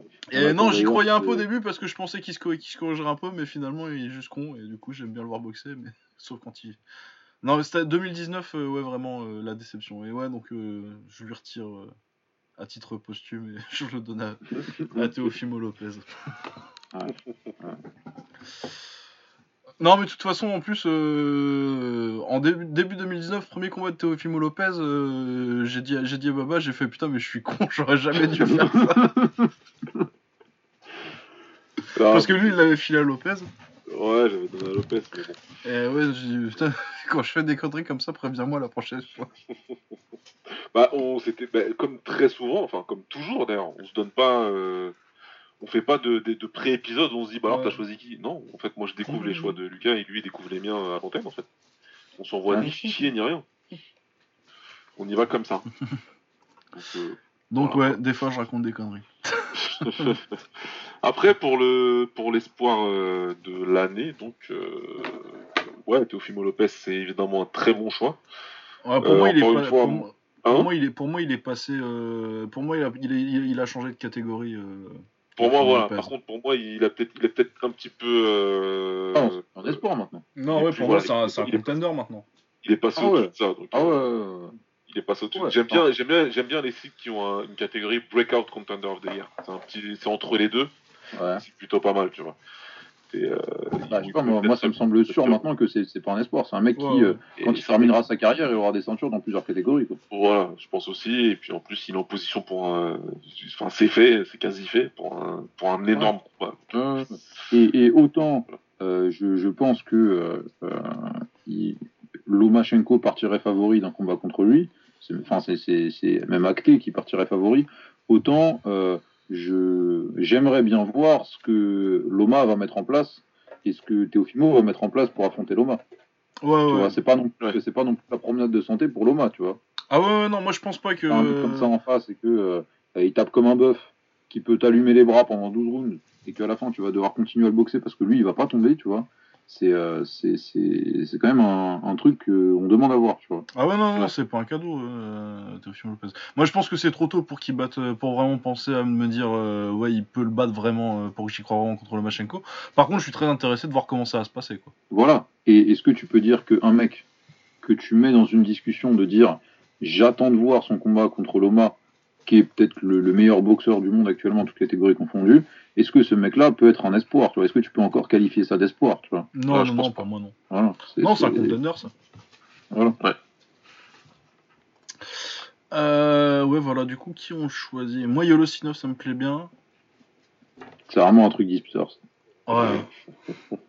bah sinon Le- euh, t'es l'amateur. chiant et tu fais comme tous les Américains, tu dis mais tu mets Virgil Ortiz Junior et puis. euh, Ouais, c'est vrai. Mais sinon, ou alors tu, tu hein. fais le patriote C'est et tu, tu dis Suleiman Sissoko. Ouais, il y a Emily aussi, hein. il y a Yoka aussi. Ouais. Il y a Ouais, Yoka ok, il a aussi, moins euh, fait cette année aussi. Ouais, Mais moi j'aime bien Suleiman Sissoko. Ouais, Ouais. c'est- c'est- propre. C'est tu sens qu'il y a. Tu sens que ça va atteindre un très haut niveau. Ouais. Donc, Mais pour, puis pour moi, il est vraiment à ce palier là où euh, faut qu'il prenne un. Faut qu'il prenne un step-up pour, euh, pour passer de espoir à contender quoi. Ouais. Mais alors, euh, si, si, regarde, on- on- si on joue au jeu, non pas du, du- de l'espoir de l'année, mais du mec parmi tous ceux qu'on a cités là, là, qui auront l'année 2020, qui va le plus faire le déclic dans leur carrière. Sur qui vous misez, genre? Juste pour Ah. l'année 2020, tu vois. Genre Ouais. dans les 12 prochains mois, ça va être la folie. Euh, Comme tous- Lopez l'année dernière, tu vois. Ouais. Euh, bah, le, choix fa- le choix facile, c'est Ortiz, encore une fois. hein, mais... Ouais, mais pas forcément, hein. mais la catégorie, elle est, elle est compliquée. La catégorie, elle est blindée. Et il, Elle est est, il, est, il, est, il a du mal à faire le poids en plus. Euh, il est et, et en et s'il monte en, en super welter, ça va être compliqué pour lui parce que c'est pas non plus un géant. Euh, c'est c'est c'est compliqué pour lui. Ouais, puis défensivement, Ortiz, euh, il y a des questions. Défensivement, exactement. T'as Jaron Ennis qui est dans la même KT et qui montre au moins aussi bien que ouais, des, des aussi belles choses que, que Virgil Ortiz. Ouais. Euh, c'est Bah, moi je pense que Euh, sous Sissoko il pourrait, mais c'est ce qu'il aura les combats quoi. ouais. Ouais, ouais. Moi, je dirais. pff, alors, dans ce cas, euh, je dirais probablement Dubois. Ouais, parce que Dubois, euh, on va voir. euh, Ah, c'est déjà fait, de toute façon, il a ouais. Joyce. Donc, euh, Ouais, il a enfin, je veux dire, les combats déjà signé. Ouais, Il prend, le Ah, step, il maintenant, à lui prend, de il faire, prend le euh, step-up à lui de, de, de faire ce qu'il faut. Voilà, c'est ça, exactement, exactement. Donc, il aura, il aura l'occasion, mais euh, à voir s'il va, s'il va réussir à saisir. Euh, Ouais, il y a, il y a, y a quand même Yoka. Hein. Yoka euh, signé avec Top Rank, c'est Ouais, pas rien. À voir ce que, ce que, euh, ce que Bob Arum va faire avec lui, mais c'est pas non plus. euh, euh, par rapport à l'adversité qu'il a eue pour l'instant, il peut se retrouver sur une grosse soirée comme ça qu'on voit pas trop venir aux États-Unis. Et tout à coup, euh, là où avant, tu avais 3-4 illuminés en France qui croyaient en lui, tout à coup, la terre entière commence à se dire Ah putain, bah attends, il y a, y a Dubois, il y a Argovitch et il y a Tony Yoka dans les espoirs des Léours. Donc il peut. Peut-être que tu vois, le fait que Tony Yoka parte de plus loin, ça fait que l'année 2020 peut plus euh, changer son ouais, la, ça... trajectoire de sa carrière. Tu vois. Ouais. ouais, je suis d'accord. Mais non, mais de toute façon, moi je trouve ça très bien qu'il aille au States, euh. Yes. Euh... Ouais, après moi je, vais peut-être euh, rejoindre Lucas sur Yelusinov pour faire le hipster pareil. ouais, mais ouais, je pense que Yelusinov. Ouais, c'est pas tant. Quand tu, quand tu mets un champion olympique prospect de l'année, c'est pas non plus le truc le plus controversé qu'il soit. Non, c'est clair. Ou Madrimov, c'est quoi Comme ça, je me fais de la Ouais, comme ça, euh, on fait. je vais écrire, euh, on va dire Madrimov. Ça, on couvre bien Non, mais puis je trouve ça bien aussi de le filer à... Parce que euh, c'est aussi pour le filer à la génération ouzbek qui arrive en général, là. Parce que pour moi, c'est en termes de. C'est ça que je suis en train d'écrire. Et ils sont 6 ou 7. Ouais, c'est ça. Et, euh, pas le chaud. en particulier. Et ouais, ouais. C'est pour, pour moi, c'est vraiment en termes de la, la plus grosse vague d'espoir euh, en boxe euh, sur 2019 et tout ça. C'est et, vraiment, en fait, le, le cycle post-olympique, c'est l'arrivée des, des, amateurs ouzbeks. Bah ouais, en fait, comme on a eu, comme on a aujourd'hui avec Vosdik, Yuzik et Loma, bah dans 3-4 ans, il y aura les mêmes mecs qui vont truster les, les les sommets des, des, classements mondiaux, mais qui seront ouzbeks. Qui seront ouzbeks, ouais, parce que euh, l'Ukraine, ils, ont une ils ont une grosse génération 2008-2012. Euh, C'est ça, et il euh, ne faut, pas, faut pas oublier que ceux qui, ont, ceux qui étaient au sommet des classements olympiques en 2016, c'était l'Ouzbékistan. Ouais, ouais, ouais, c'est la, plus, la plus grosse, plus gros nombre de médailles. Ils avaient 3, 3 en or et, et une en argent, il me semble. Et trois en bronze, un truc comme ça. Ouais, c'était des petits jeux pour Cuba aussi. Ouais. ouais. C'est vrai. Ils ont aussi sorti des Cubains pour le coup. Ouais, ouais, ouais, ouais, ouais non, mais en plus, euh, les Cubains se sont pas fait voler en plus en, en 2016. Hmm. Euh, du coup, euh, donc Yolosinov et toi, t'as dit Dubois euh? Ouais, je dis Dubois. Euh, du coup, le français de l'année. Alors, j'ai retenu quelques petits noms. On a Nordin Bali, qui prend. Qui, C'est cette année qu'il devient champion ou il était déjà champion euh, en début 2019 Non, c'est en début d'année parce que c'est sur le paquet au Bronner. Ouais, c'est en janvier dernier. C'est en janvier, ouais, donc il devient champion et puis il finit l'année avec une victoire sur euh, le petit frère Inoué. Ouais. Arsène Goulamirian qui est toujours champion. Bon, ce serait bien qu'ils prennent des meilleurs adversaires. ouais, bah il faut qu'ils viennent. Euh... Qu'ils viennent ou qu'ils l'appellent, ouais. Ouais, hein, c'est ça. Hein. Mais ouais, parce que là, le dernier. Euh, D'ailleurs, j'ai découvert que Goulamirian, euh, euh, je savais pas du tout. Euh, enfin, j'ai découvert en fait en, me rendant compte que Gassiev il s'entraînait aussi à, à Big Bear et qu'en fait ces deux mecs-là mettent les gants ensemble. Ouais, et, et, ça doit être de, une sacrée poésie euh, d'avoir Gassieff et Goulet qui mettent les gants. Ah ouais, j'ai filmé ça, moi. Moi, je préfère. Très Sweet Science. Exactement. Mais moi, je préfère qu'ils mettent ça sur Canal Plus plutôt qu'un combat contre Benjenaro, là. Exactement. Ah bah oui, oui. Mais attends, même les sparring, euh, ils ont des cases, j'en ai rien à foutre. Grave. Grave. Et même si c'est juste avec les caméras de surveillance toutes dégueulasses. Ah ouais, ouais, non, un, un, portable au bord du ring, ça me va, je suis pas difficile. Même moi ça, même moi ça. Fumer sur une patate, je suis, fan de kickboxing, j'en ai regardé des combats fumés sur des portables bord des rings. On a fait, on a fait tout ça, ça, passe. Des trucs en filmés en vertical en 144p.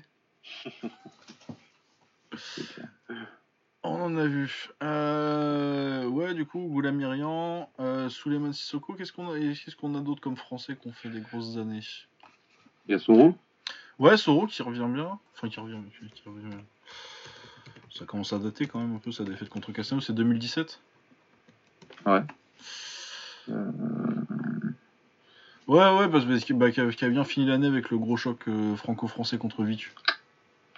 Ouais, après, il y a, y a, Alors, c'est une autre échelle, hein, mais il y a Conti quand même euh, qui, qui, a pris une petite ceinture européenne euh, alors qu'il avait un bras en moins. Il l'a pris qu'avec le bras avant.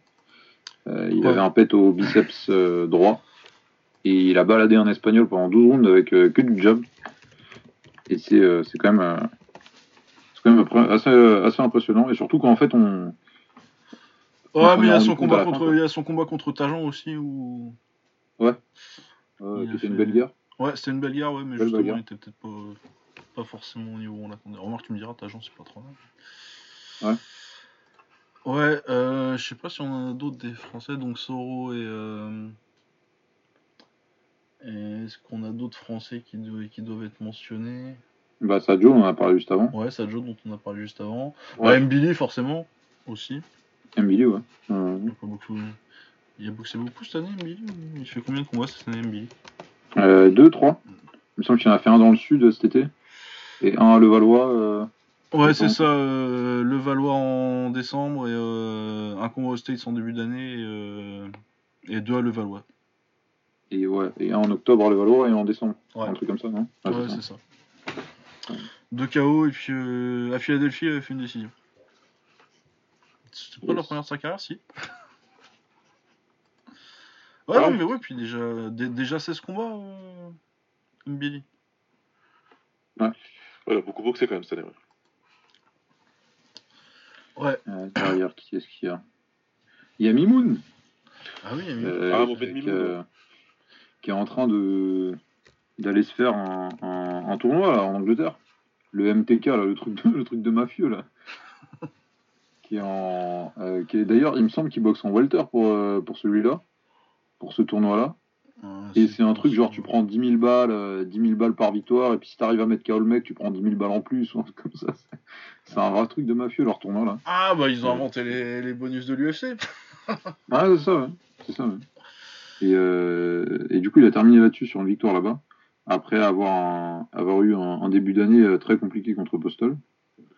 Mais voilà, on espère qu'il va, bah, du coup, qu'il va se faire plein de thunes dans son art. Ouais, et puis c'était. C'est qui qui boxe ça Ouais, Danny, Darren Surtis, ouais, je connais pas.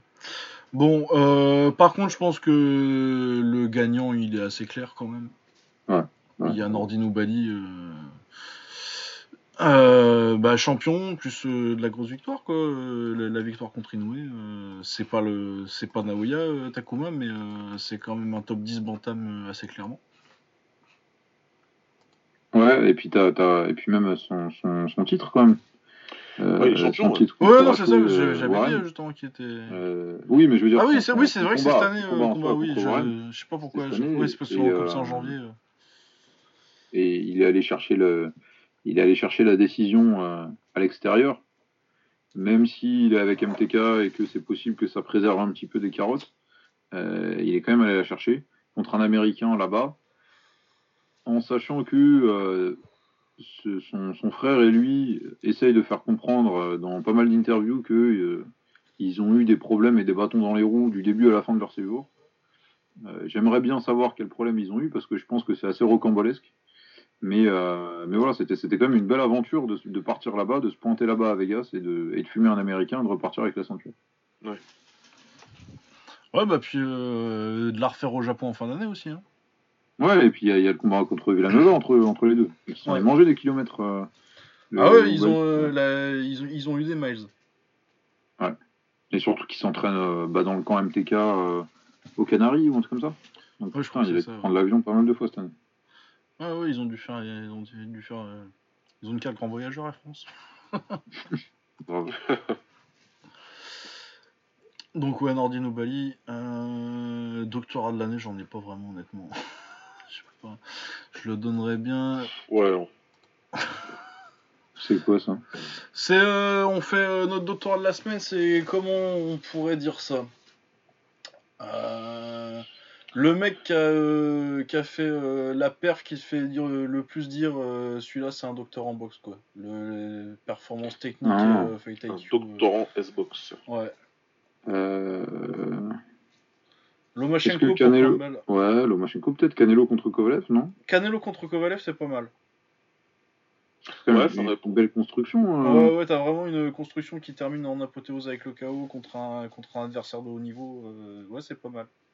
Pour un mec qui était seulement un, un bagarreur cogneur euh, et qu'il y a encore quelques années, euh, voir de la patience et de la construction comme ça, c'est une belle progression, euh, une belle trajectoire de carrière. Ouais, après, bah, t'as Lomachenko parce que c'est toujours brillant, donc, ouais. donc forcément. D'autres grosses, grosses performances intelligentes de cette année. Ouais, non, c'est vraiment. Non, mais Canelo contre Canelo contre Kovalev, ça, je trouve que ça exemplifie bien l'esprit de la récompense. Baba? Non, mais ça, ça me va bien. je valide. Hop, et euh, je pense qu'on a fini. Du coup, on va pouvoir juste discuter un peu de ce qu'on aimerait voir en 2020. Combat qu'on attendrait, euh, gros espoir euh, réaliste ou, du, rêve. Qu'est-ce que tu aimerais bien voir comme combat en 2020 qui soit soit, que tu attends qu'il soit déjà booké ou des trucs que tu aimerais bien voir d'ici la fin de l'année Shakib? Déjà, moi, ce, que j'attends un petit peu là, c'est pas un combat, mais c'est de voir ce que, Bob Arum va faire avec tous les poids lourds qu'il est en train de signer. Euh, il s'est pris Oscar Rivas là aujourd'hui. Euh, il a, il avait déjà bah, du coup Yoka. Euh, il s'est pris aussi Fury. Il a Joseph Parker. Il a Michael Hunter peut-être. Enfin bref, il, a, il a 5 ou 6 mecs qui sont dans les 15 meilleurs poids lourds actuels mondiaux et, euh, et dont la plupart qu'il a signé euh, au cours des six derniers mois. Takam aussi, il a. Donc j'attends un petit peu de voir euh, à quoi, qu'est-ce qui, qu'est-ce qui, qu'est-ce qui nous fait quoi, qu'est-ce qu'il nous fait et quel combat il va faire maintenant avec tous ces, tous ces poids lourds qu'il a signés. Je suis assez, assez impatient de ça. Et, et voilà, surtout ça. Ouais, euh, moi pour les bantams, euh, je voudrais bien que euh, Donner et Ubali et Inoue contre Casimiro, ça soit, ça nous fasse un mini tournoi avec idéalement un petit Ubali Inoue à la fin, ça me plairait bien. Bah Lomachenko il boxe Lopez, du coup c'est à peu près ce que je voulais que j'avais pas tellement de gros trucs que j'attendais pour. Euh. Je voudrais bien que euh, Crawford y boxe suspense, mais ça arrivera. Et euh, je sais pas, t'as quoi comme attente, Boba, euh, pour cette année? Moi, j'espère qu'on a une, année similaire à, à ce qu'on a eu en 2019. J'attends pas. Au niveau des, des, combats en particulier, j'ai réussi à me sortir un, à sortir un petit peu de ça. Le, le, le, le Mayweather Pacquiao, il a fini par me sortir de l'attente d'un combat en particulier, tu vois. maintenant, moi, une année dense, ça me va vraiment bien en fait, tu vois. Où t'as une dizaine de combats vraiment euh, importants qui, qui, qui, qui, que ce soit des unifications, des trucs comme ça, quoi, tu vois. Le fait que ce que ce qu'a pu nous amener euh, le le comme, comme, tu l'appelles bien, voilà, le WBSS. Si, si, si on arrive à avoir autant de combats euh, intéressants et importants au sommet des catégories, alors ce sera une très bonne année. Après, si je dois dire un combat, euh, si je dois dire un seul combat, je dirais Pacquiao contre Conor McGregor. Ah oui, c'est vrai que Pacquiao il a signé avec le manager. Parce que grosse news, Pacquiao a signé avec Odiatar, euh, qui est le manager de Conor McGregor. On, on, rigole, mais c'est une vraie grosse news en plus. Ouais, ah non, mais, je vais te dire pour le coup, euh, euh, autant Floyd contre McGregor, je c'est pas que je m'en foutais un peu, mais voilà, enfin, je, je, voyais à peu près le résultat qu'il allait avoir. Autant Pacquiao contre McGregor, pour le coup, ça m'intéresse un petit peu parce que je pense que Pacquiao lui casserait la gueule. Il lui casserait la gueule. Et ça, j'aimerais bien voir ça. Mais comme diraient nos amis américains, euh, très cher Shakib, Wood Watch. Voilà, je t'explique. Je fais, je, sais, je fais même un entraînement. Euh, c'est genre je fais trois nuits blanches d'affilée histoire d'être euh, histoire d'être adapté tout ça. Ah non, non mais moi je veux je veux je veux je veux, je vais tout. Sauf le, les, les, trucs de pré-fight parce que parce que non. Ah mais ça va être génial mon gars. mais pour le coup genre je, je, vais avoir genre un vrai intérêt à regarder. Alors je te exactement. dis, sans exactement. Mais parce que tu vois euh, tous les là ça fait un moment que c'est fini ce truc là moi je, je j'ai toujours en fait ce, ce combat là Mayweather contre McGregor il m'énerve parce que tu as, une, une, comment dire, une scénarisation qui peut être complètement différente. C'est-à-dire que tu as des mecs qui viennent te dire McGregor, il a eu des couilles de monter sur le ring face à euh, le meilleur de la boxe, etc., etc. Mais les mecs oublient de dire que le mec, il était à la retraite, le mec, il a 40 piges, Le mec, pas, il n'était pas dans sa catégorie de poids. Euh, il s'est pas entraîné pour le combat et il s'est fait complètement outboxer. Il n'y a aucun moment pendant lequel euh, euh, McGregor met en difficulté Mayweather. Donc tu vois, toute cette scénarisation-là, en fait, le fait que le chaos arrive tard et que McGregor soit largement avantagé par sa taille, par le fait qu'il soit gaucher, etc., etc., et que pour le coup, Mayweather soit acheté la paix sociale pendant les premiers rounds parce qu'il savait que McGregor allait complètement out au bout d'un moment et, et complètement manqué de caisse, bah, ça fait que derrière, tu as des mecs qui arrivent à te dire Ouais, il a fait une belle performance.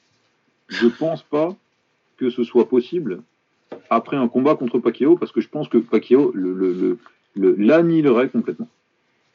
Ah et oui, ça, j'aimerais bien voir ça. Pour pouvoir dire Regardez, les gars. Voilà. Ça, c'est le niveau de boxe anglaise de McGregor. C'est normal.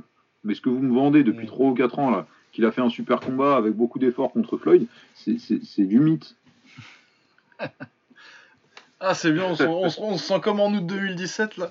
oh putain, c'est génial. Ah, j'adore, j'adore. Franchement, je veux dire, je pense que c'est un combat. Euh, il y, a très peu de combats que j'ai regardé en, comment dire, en, public avec du monde, tu vois. Il y a le, la revanche euh, de, euh, de Ruiz Joshua là, que j'ai regardé récemment dans mon club. Et dans mon club, là où je travaille, on organise de temps en temps avec les élèves des, des sessions où on regarde les combats, tu vois. Mais d'habitude, je veux dire pour regarder un Ramirez contre Maurice Hooker, tu vois, on est trois à se lever. tu vois, et, euh, et pour Joshua, on était, euh, on était pas mal, on était euh, une petite cinquantaine.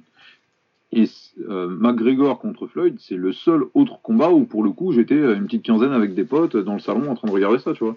Donc, pour le coup, j'aimerais bien voir ça. Déjà parce que ça, ça quand même, c'est sympa de, de, ça emmène des casuals, tu vois. Ouais, non, mais puis en plus, tu peux leur parier des bières aussi. casser le cul, quoi, tu vois. C'est un plaisir, c'est un plaisir. À chaque fois, je déteste Conor McGregor et à chaque fois qu'il se fait défoncer, je kiffe. Non, ça, s'entend bien. non, là, je sais pas quel est votre point de vue par rapport à ce mec-là, mais à chaque fois qu'il se fait démolir, j'adore. Alors, point de vue euh, par rapport à Conor McGregor, bah c'est je tiens en plus c'est tellement le thème de 2019 de séparer l'artiste de l'œuvre. Euh, pour faire simple, euh, Conor McGregor, la personne, j'ai éteint totalement la lumière. Parce que c'est pas voilà que ce soit euh, un acte que ce soit sa personnalité réelle il y, a rien qui m'intéresse de lui euh, à l'extérieur. Sa fausse humilité quand il termine un combat etc enfin surtout quand il se fait terminer il devient tout de suite mm. il devient humble. Ouais enfin c'est pour ça des excuses en moi plus ouais en plus après il a toujours des excuses derrière. Tout ça ça m'intéresse mais j'en ai rien à foutre c'est un con enfin voilà. Par contre dans le dans la cage il a des qualités que j'aime beaucoup. Voilà. Ah ouais, ouais, non. Euh, moi, euh, pareil, je suis pas fan euh, du personnage, loin de là. Mais ouais, pareil, dans la il y a, un truc, c'est que bah, il est hyper polarisant. Du coup, t'as ces fine boys qui sont hyper relous. Je les ai eu dans mes mentions il y a pas longtemps quand j'ai vanné un peu son coach. et et euh, t'as ces haters qui. il a des haters qui ont une vision euh, complètement euh, distordue de son niveau en vrai. qui disent que c'est une quiche. Non, c'est un grand combattant de MMA. Après, dans la cage, est-ce que c'est le plus grand de tous les temps? Non. Est-ce que c'est un très grand combattant de MMA euh, qui a eu la chance de faire des thunes contre Mayweather euh, Tant mieux pour lui. Mais, euh, mais après, ouais, dans la cage, il est très très fort. Et après, j'en ai rien à foutre de le voir en anglaise. Après, je regarderai parce que j'ai regardé Bob Sapp contre Osunarashi. je peux regarder tout ce que tu veux. Ce que j'allais dire, moi, c'est très loin d'être la pire chose que j'ai regardé. Le Conor Floyd, que ce soit philosophiquement ou dans le ring, etc., mais c'est même pas top 100 du pire de ce que j'ai regardé. Mais ouais, non, mais en plus, euh, c'est euh, Caposa sur Twitter qui disait ça très bien. C'est que, en fait, Floyd contre, contre Connor, faut voir ça comme euh, un truc que t'aurais vu à Nouvelle au Japon. Mais c'est pour ça, moi j'en ai vu tellement des choses comme ça. Masato, il a tabassé un combattant en anglaise tous les ans pendant 10 ans. Enfin, j'en ai vu des. des... Waouh Attends, il y avait quand même, il y a, quand même Rourke qui s'est trouvé un mec pour boxer à, 48 ans. Il s'est trouvé ah, une licence en Russie.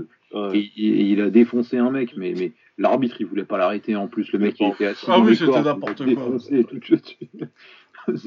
c'est loin ah, d'être la pire chose qui soit arrivée, bien sûr. Et voilà, tu vois, il y en a eu, on a, eu plein. Maintenant, maintenant voilà. Euh, je trouve ça marrant, oui, que Connor soit tellement polarisant que voilà, que t'as des mecs euh, comme toi qui suis euh, l'anglaise à 99% et qui va suivre un petit peu, un tout petit peu de MMA et de kick. Mais euh, ouais, que, que tu as envie de voir ça et que tu as envie de le voir, euh, comme ils disent, hein, que tu, tu vas regarder pour le voir se faire défoncer, bah lui, ça doit, il doit être content parce que. je- Ah, bien sûr, ça, ah, mais je suis, Hein je, suis complètement, je suis complètement Et donc, on joue conscient. le jeu, toi tu joues le jeu en fait. bien sûr, ouais, je suis complètement conscient que de, de ce principe-là que euh, le mec se fait du bif de, Ouais. de, de ma haine, tu vois, mais j'en ai rien. à foutre. C'est pas grave, c'est pas grave. Bah non, mais parce que toi, t'es content. Ah, bien t'as- eu ce pourquoi t'as fan payé. du sport, en tant que fan du sport, il y en a plein qu'on suit comme ça et on sait que c'est comme, on sait que c'est pour ça qu'il le fait, mais on va jouer le jeu et puis et puis c'est cool quoi, tant mieux. Bien sûr. Alors, je sais que c'est, c'est malheureusement dans le mauvais côté de, de la boxe, c'est souvent l'exemple que tu, que, qui, qui ressort tout le temps, c'est, c'est Bronner, quoi. Le mec, tu peux dire ce que tu veux, mais dès qu'il y a une conférence de presse avec Bronner, t'as envie de la regarder, quoi, tu vois. Bah ouais, tu vois, non, mais. parce qu'il va- Il y aura, il y aura, il y C'est aura un guignol, le mec. C'est un guignol, tu vois. c'est c'est- c'est- voilà c'est donc euh, ça fait partie du truc Connor euh, Connor Mani ce, ce sera drôle moi je moi je vais regarder Ouais, enfin, euh, par contre, moi j'aimerais bien que Connor. euh, je veux bien qu'il fasse ça, allez, ils le font en 2021 s'ils veulent. Par contre, Connor, il a dit qu'il faisait une saison là euh, où vraiment il faisait du MMA. Moi, ça m'intéresse de voir quand même, euh, avant qu'il soit complètement euh, Ouais. cramé. Et moi, ça m'intéresse également de voir Mani, euh, de voir Mani dans des, des gros combats. euh, dans des vrais des combats intéressants en anglaise. Ouais, ouais, de ouf. faire on une voir. dernière grosse année, quoi. Et, euh, et tu vois, on, on, on en parlait tout à l'heure avec Canelo euh, à propos de son âge, qu'il avait que 29 ans et que quand il allait arrêter sa carrière, euh, on allait se rendre compte que c'était un truc de ouf. Euh, Manny Pacquiao, il prend son premier titre mondial en 1998. ouais non, c'est- Oh, Pour ceux qui ont un ouais. petit peu de mal, pour ceux qui ont un petit peu de mal, euh, France 98. Ouais. Toute cette génération-là, moi je me rappelle pas de ce truc-là, tu vois. J'ai vingt- J'ai j'ai 24 ans, France 98, je me rappelle pas. J'avais 3 ans à ce moment-là, je me rappelle pas du tout. Ah Derrière, t'as toute une génération de- de foot, euh, ta, ta, ta, les mecs ils vont 2006, tu vois, je commence à avoir des Ouais. souvenirs de tout ça, etc. Tu vois, Ribéry, etc. etc. Derrière, le bus, Coupe du Monde 2010, etc. Tu vois, t'as cette génération-là qui passe. Et enfin, t'as la génération Griezmann, Pogba, tu vois, toute cette maturation-là de sportifs dans un autre sport, tu vois. Ben, pendant toute cette période-là où il y a eu trois générations de footeux, bah, Pacquiao il était champion du monde. Je te parle même pas de sa carrière pro, tu vois, il était champion du monde. En- entre 98 et 2020, le mec est champion du monde. Il a toujours, il a, il a quasi toujours une ceinture. C'est- euh, c'est- incroyable. Au-delà du fait que, en plus, euh, sans parler du fait qu'il le fait dans des catégories de poids euh, en, en changeant tout le temps, tu vois, que ce, ce soit le seul qui ait été champion du monde dans 8 catégories de poids, que ce soit le seul qui ait été champion du monde linéaire, euh, linéaire dans 5 catégories de poids, etc. etc. Juste le- le- la période de temps, tu vois. Ah, bah dans monde la période 90. moderne, euh, de mecs comme ça qui restent au top. euh, Il y a Senshai en taille. Hein Senshai en taille, il fait. euh, euh, dé- déjà, Senshai, il boxe encore, euh, mais ça fait 5 ans qu'il est au TIE Fight, euh, qu'il boxe que des étrangers euh, tranquillement. Mais il boxe encore tous les mois. hein. le mec qui boxe tous les mois il a été champion du Lumpini en 1996 moi ce mec là à un moment donné il est kryptonien il est pas il est pas terrien Ouais, ouais, parce Ouais, que. mais tu vois, euh, Pacquiao, il fait son premier combat pro en 96. ouais pareil il, a, il a 16 ans, tu vois. c'est c'est- Mais, euh, mais si tu regardes d'autres sports, par exemple, tu vois, euh, euh, Alan Iverson, il est drafté en 1996, tu vois. Ouais, ouais, c'est ça. Tu vois alors ça, ça fait- Tu vois, tu, tu vois la, la- c'est la- ouais, c'est un truc de ouf, tu vois. Aujourd'hui, euh, Alan Iverson, il poste des photos sur, euh, sur Instagram où il dit Ouais, je suis gros, laissez-moi tranquille. euh, J'ai fait ma carrière, tu vois, ma carrière est terminée, elle s'est arrêtée il y a 5 ou 6 ans, euh, laissez-moi tranquille, tu vois. Ouais, et puis. Euh, parler, tu vois, c'est fini. Et quoi. puis au top, elle s'est finie il y a 10 ans. euh, C'est fini Voilà, il y a 10 ans, c'est ça, ouais. quoi. Et t'as un mec qui a commencé en même temps que lui, et là, là, il est au sommet de sa catégorie, et ça parle de lui pour, euh, pour boxer euh, Spence, euh, Porter, Ouais, ouais. Yugas, les meilleurs, quoi. Bah ouais, ouais, non, mais. euh, Ouais, Senshai, c'est- je regardais là. Senshai, premier combat, mais bon, il avait 10 ans, 88. Et après, à partir de 95, il est au Lumpini, au Raja, et, euh, et il est au top du Lumpini et du Raja jusqu'en 2014. C'est un truc de dingue Et après ça, il... boxe tous les mois. encore. Contre un peu moins fort, mais il bat encore des mecs forts en plus. Hein. ouais Bon, il y a beaucoup de, il y a beaucoup de randoms qu'on revoit jamais, mais, mais t'as du Chad Collins, t'as du Topich et tout ça. Enfin bon, bref. Encore une belle digression dans cette 20 de l'émission. Ouais, non, digression, bah, de toute façon, on est, on, est, on est à la fin, donc euh, ça, ça fait partie de, de, la, de, la conclusion, mais. Euh, mais, mais ouais, ouais, clairement, euh, il y, aura, y, aura ça qui va se passer, parce que bon, c'est moi qui l'ai ça en disant ce que j'attendais comme combat en 2020, mais tout ça c'était pour dire que, en termes de, combat, euh, voilà, j'attends, comme j'ai une année aussi dense, euh, que Usyk valide, transforme l'essai en poids lourd, un truc comme ça. Et, et voilà, qu'on ait des combats pour des réunifications, ou, des combats en tout cas au, top des catégories. Ouais, non, qu'on ait des combats du genre de Golovkin contre Drevachenko et des et des, des Gvozdik contre contre Beterbiev quoi. Des combats qui sont mm. pas forcément euh, des trucs hyper mainstream euh, à, la, à la Floyd Money, euh, c'est pas forcément des super fêtes que j'attends, mais qu'on ait beaucoup de combats de ce niveau-là, moi ça me plairait bien. Le genre d'année 2000. Ouais, c'est clair. Hein. C'est clair. Et moi j'attends par exemple, déjà, j'attends beaucoup de, de tout ce qui va sortir de, de la salle de Canelo. Là. ils sont en train de. Ils ont récupéré énormément de, de champions du monde chez Reynoso. Ils, sont, bah, ils ont Canelo, du coup, ils ont Ryan Garcia, bah, ça tout le monde le sait, mais ils ont aussi Luis Neri, ils ont euh, Martinez, qui est euh, le, petit fou là, qui boxe en, flight, en, fly, en pomouche. Euh, ils ont Oscar Valdez. Tu vois, c'est une, une, assez grosse accumulation de talent et j'attends un petit peu de voir euh, parce que c'est euh, des Laoya qui allaient tous un petit peu les chercher chez, leur, chez, leurs entraîneurs respectifs pour les foutre chez Reynoso. Donc j'attends de voir est-ce qu'il y aura vraiment un vrai step-up de tous ces mecs-là, du fait de s'entraîner ensemble? Ouais, une Mexicaine top que, euh, Ouais, voilà, exactement. exactement. Comme tu as les mecs qui s'entraînent à Big Bear qui montent tous ensemble, et tu as, les, les Lomachenko, Yuzik qui s'entraînent ensemble et du coup qui montent, l'école québécoise euh, où ils montent tous ensemble. Euh, est-ce que est-ce qu'il y aura ça également avec les Mexicains c'est marrant parce que ça, ça refait. Euh, c'est une espèce de changement de culture par rapport au mec qui, où tu as vraiment la relation un gars et son coach et qui revient plus sur, les façons dont ça marche en, en kick et en, et en MMA où tu as vraiment des teams. Ouais, mais regarde, le, l'une des. L'un des plus grands entraîneurs du, de, de l'histoire de l'anglaise, euh, c'était à, la cronque, tu vois. Et il entraînait pas un mec tout seul. Ouais, ouais, non, t'avais, t'avais, toute la team. Euh... Bah, de toute façon, euh, forcément, hein, si tu pars avec euh, que des champions du monde à la salle. Exactement, ouais. Exactement. donc, je. je... Et, mais c'est vrai que c'est une manière différente de faire parce que du coup, tu perds beaucoup du rapport, comme tu dis, boxeur-entraîneur, tu vois. Ouais, t'as beaucoup moins de temps en one-one et.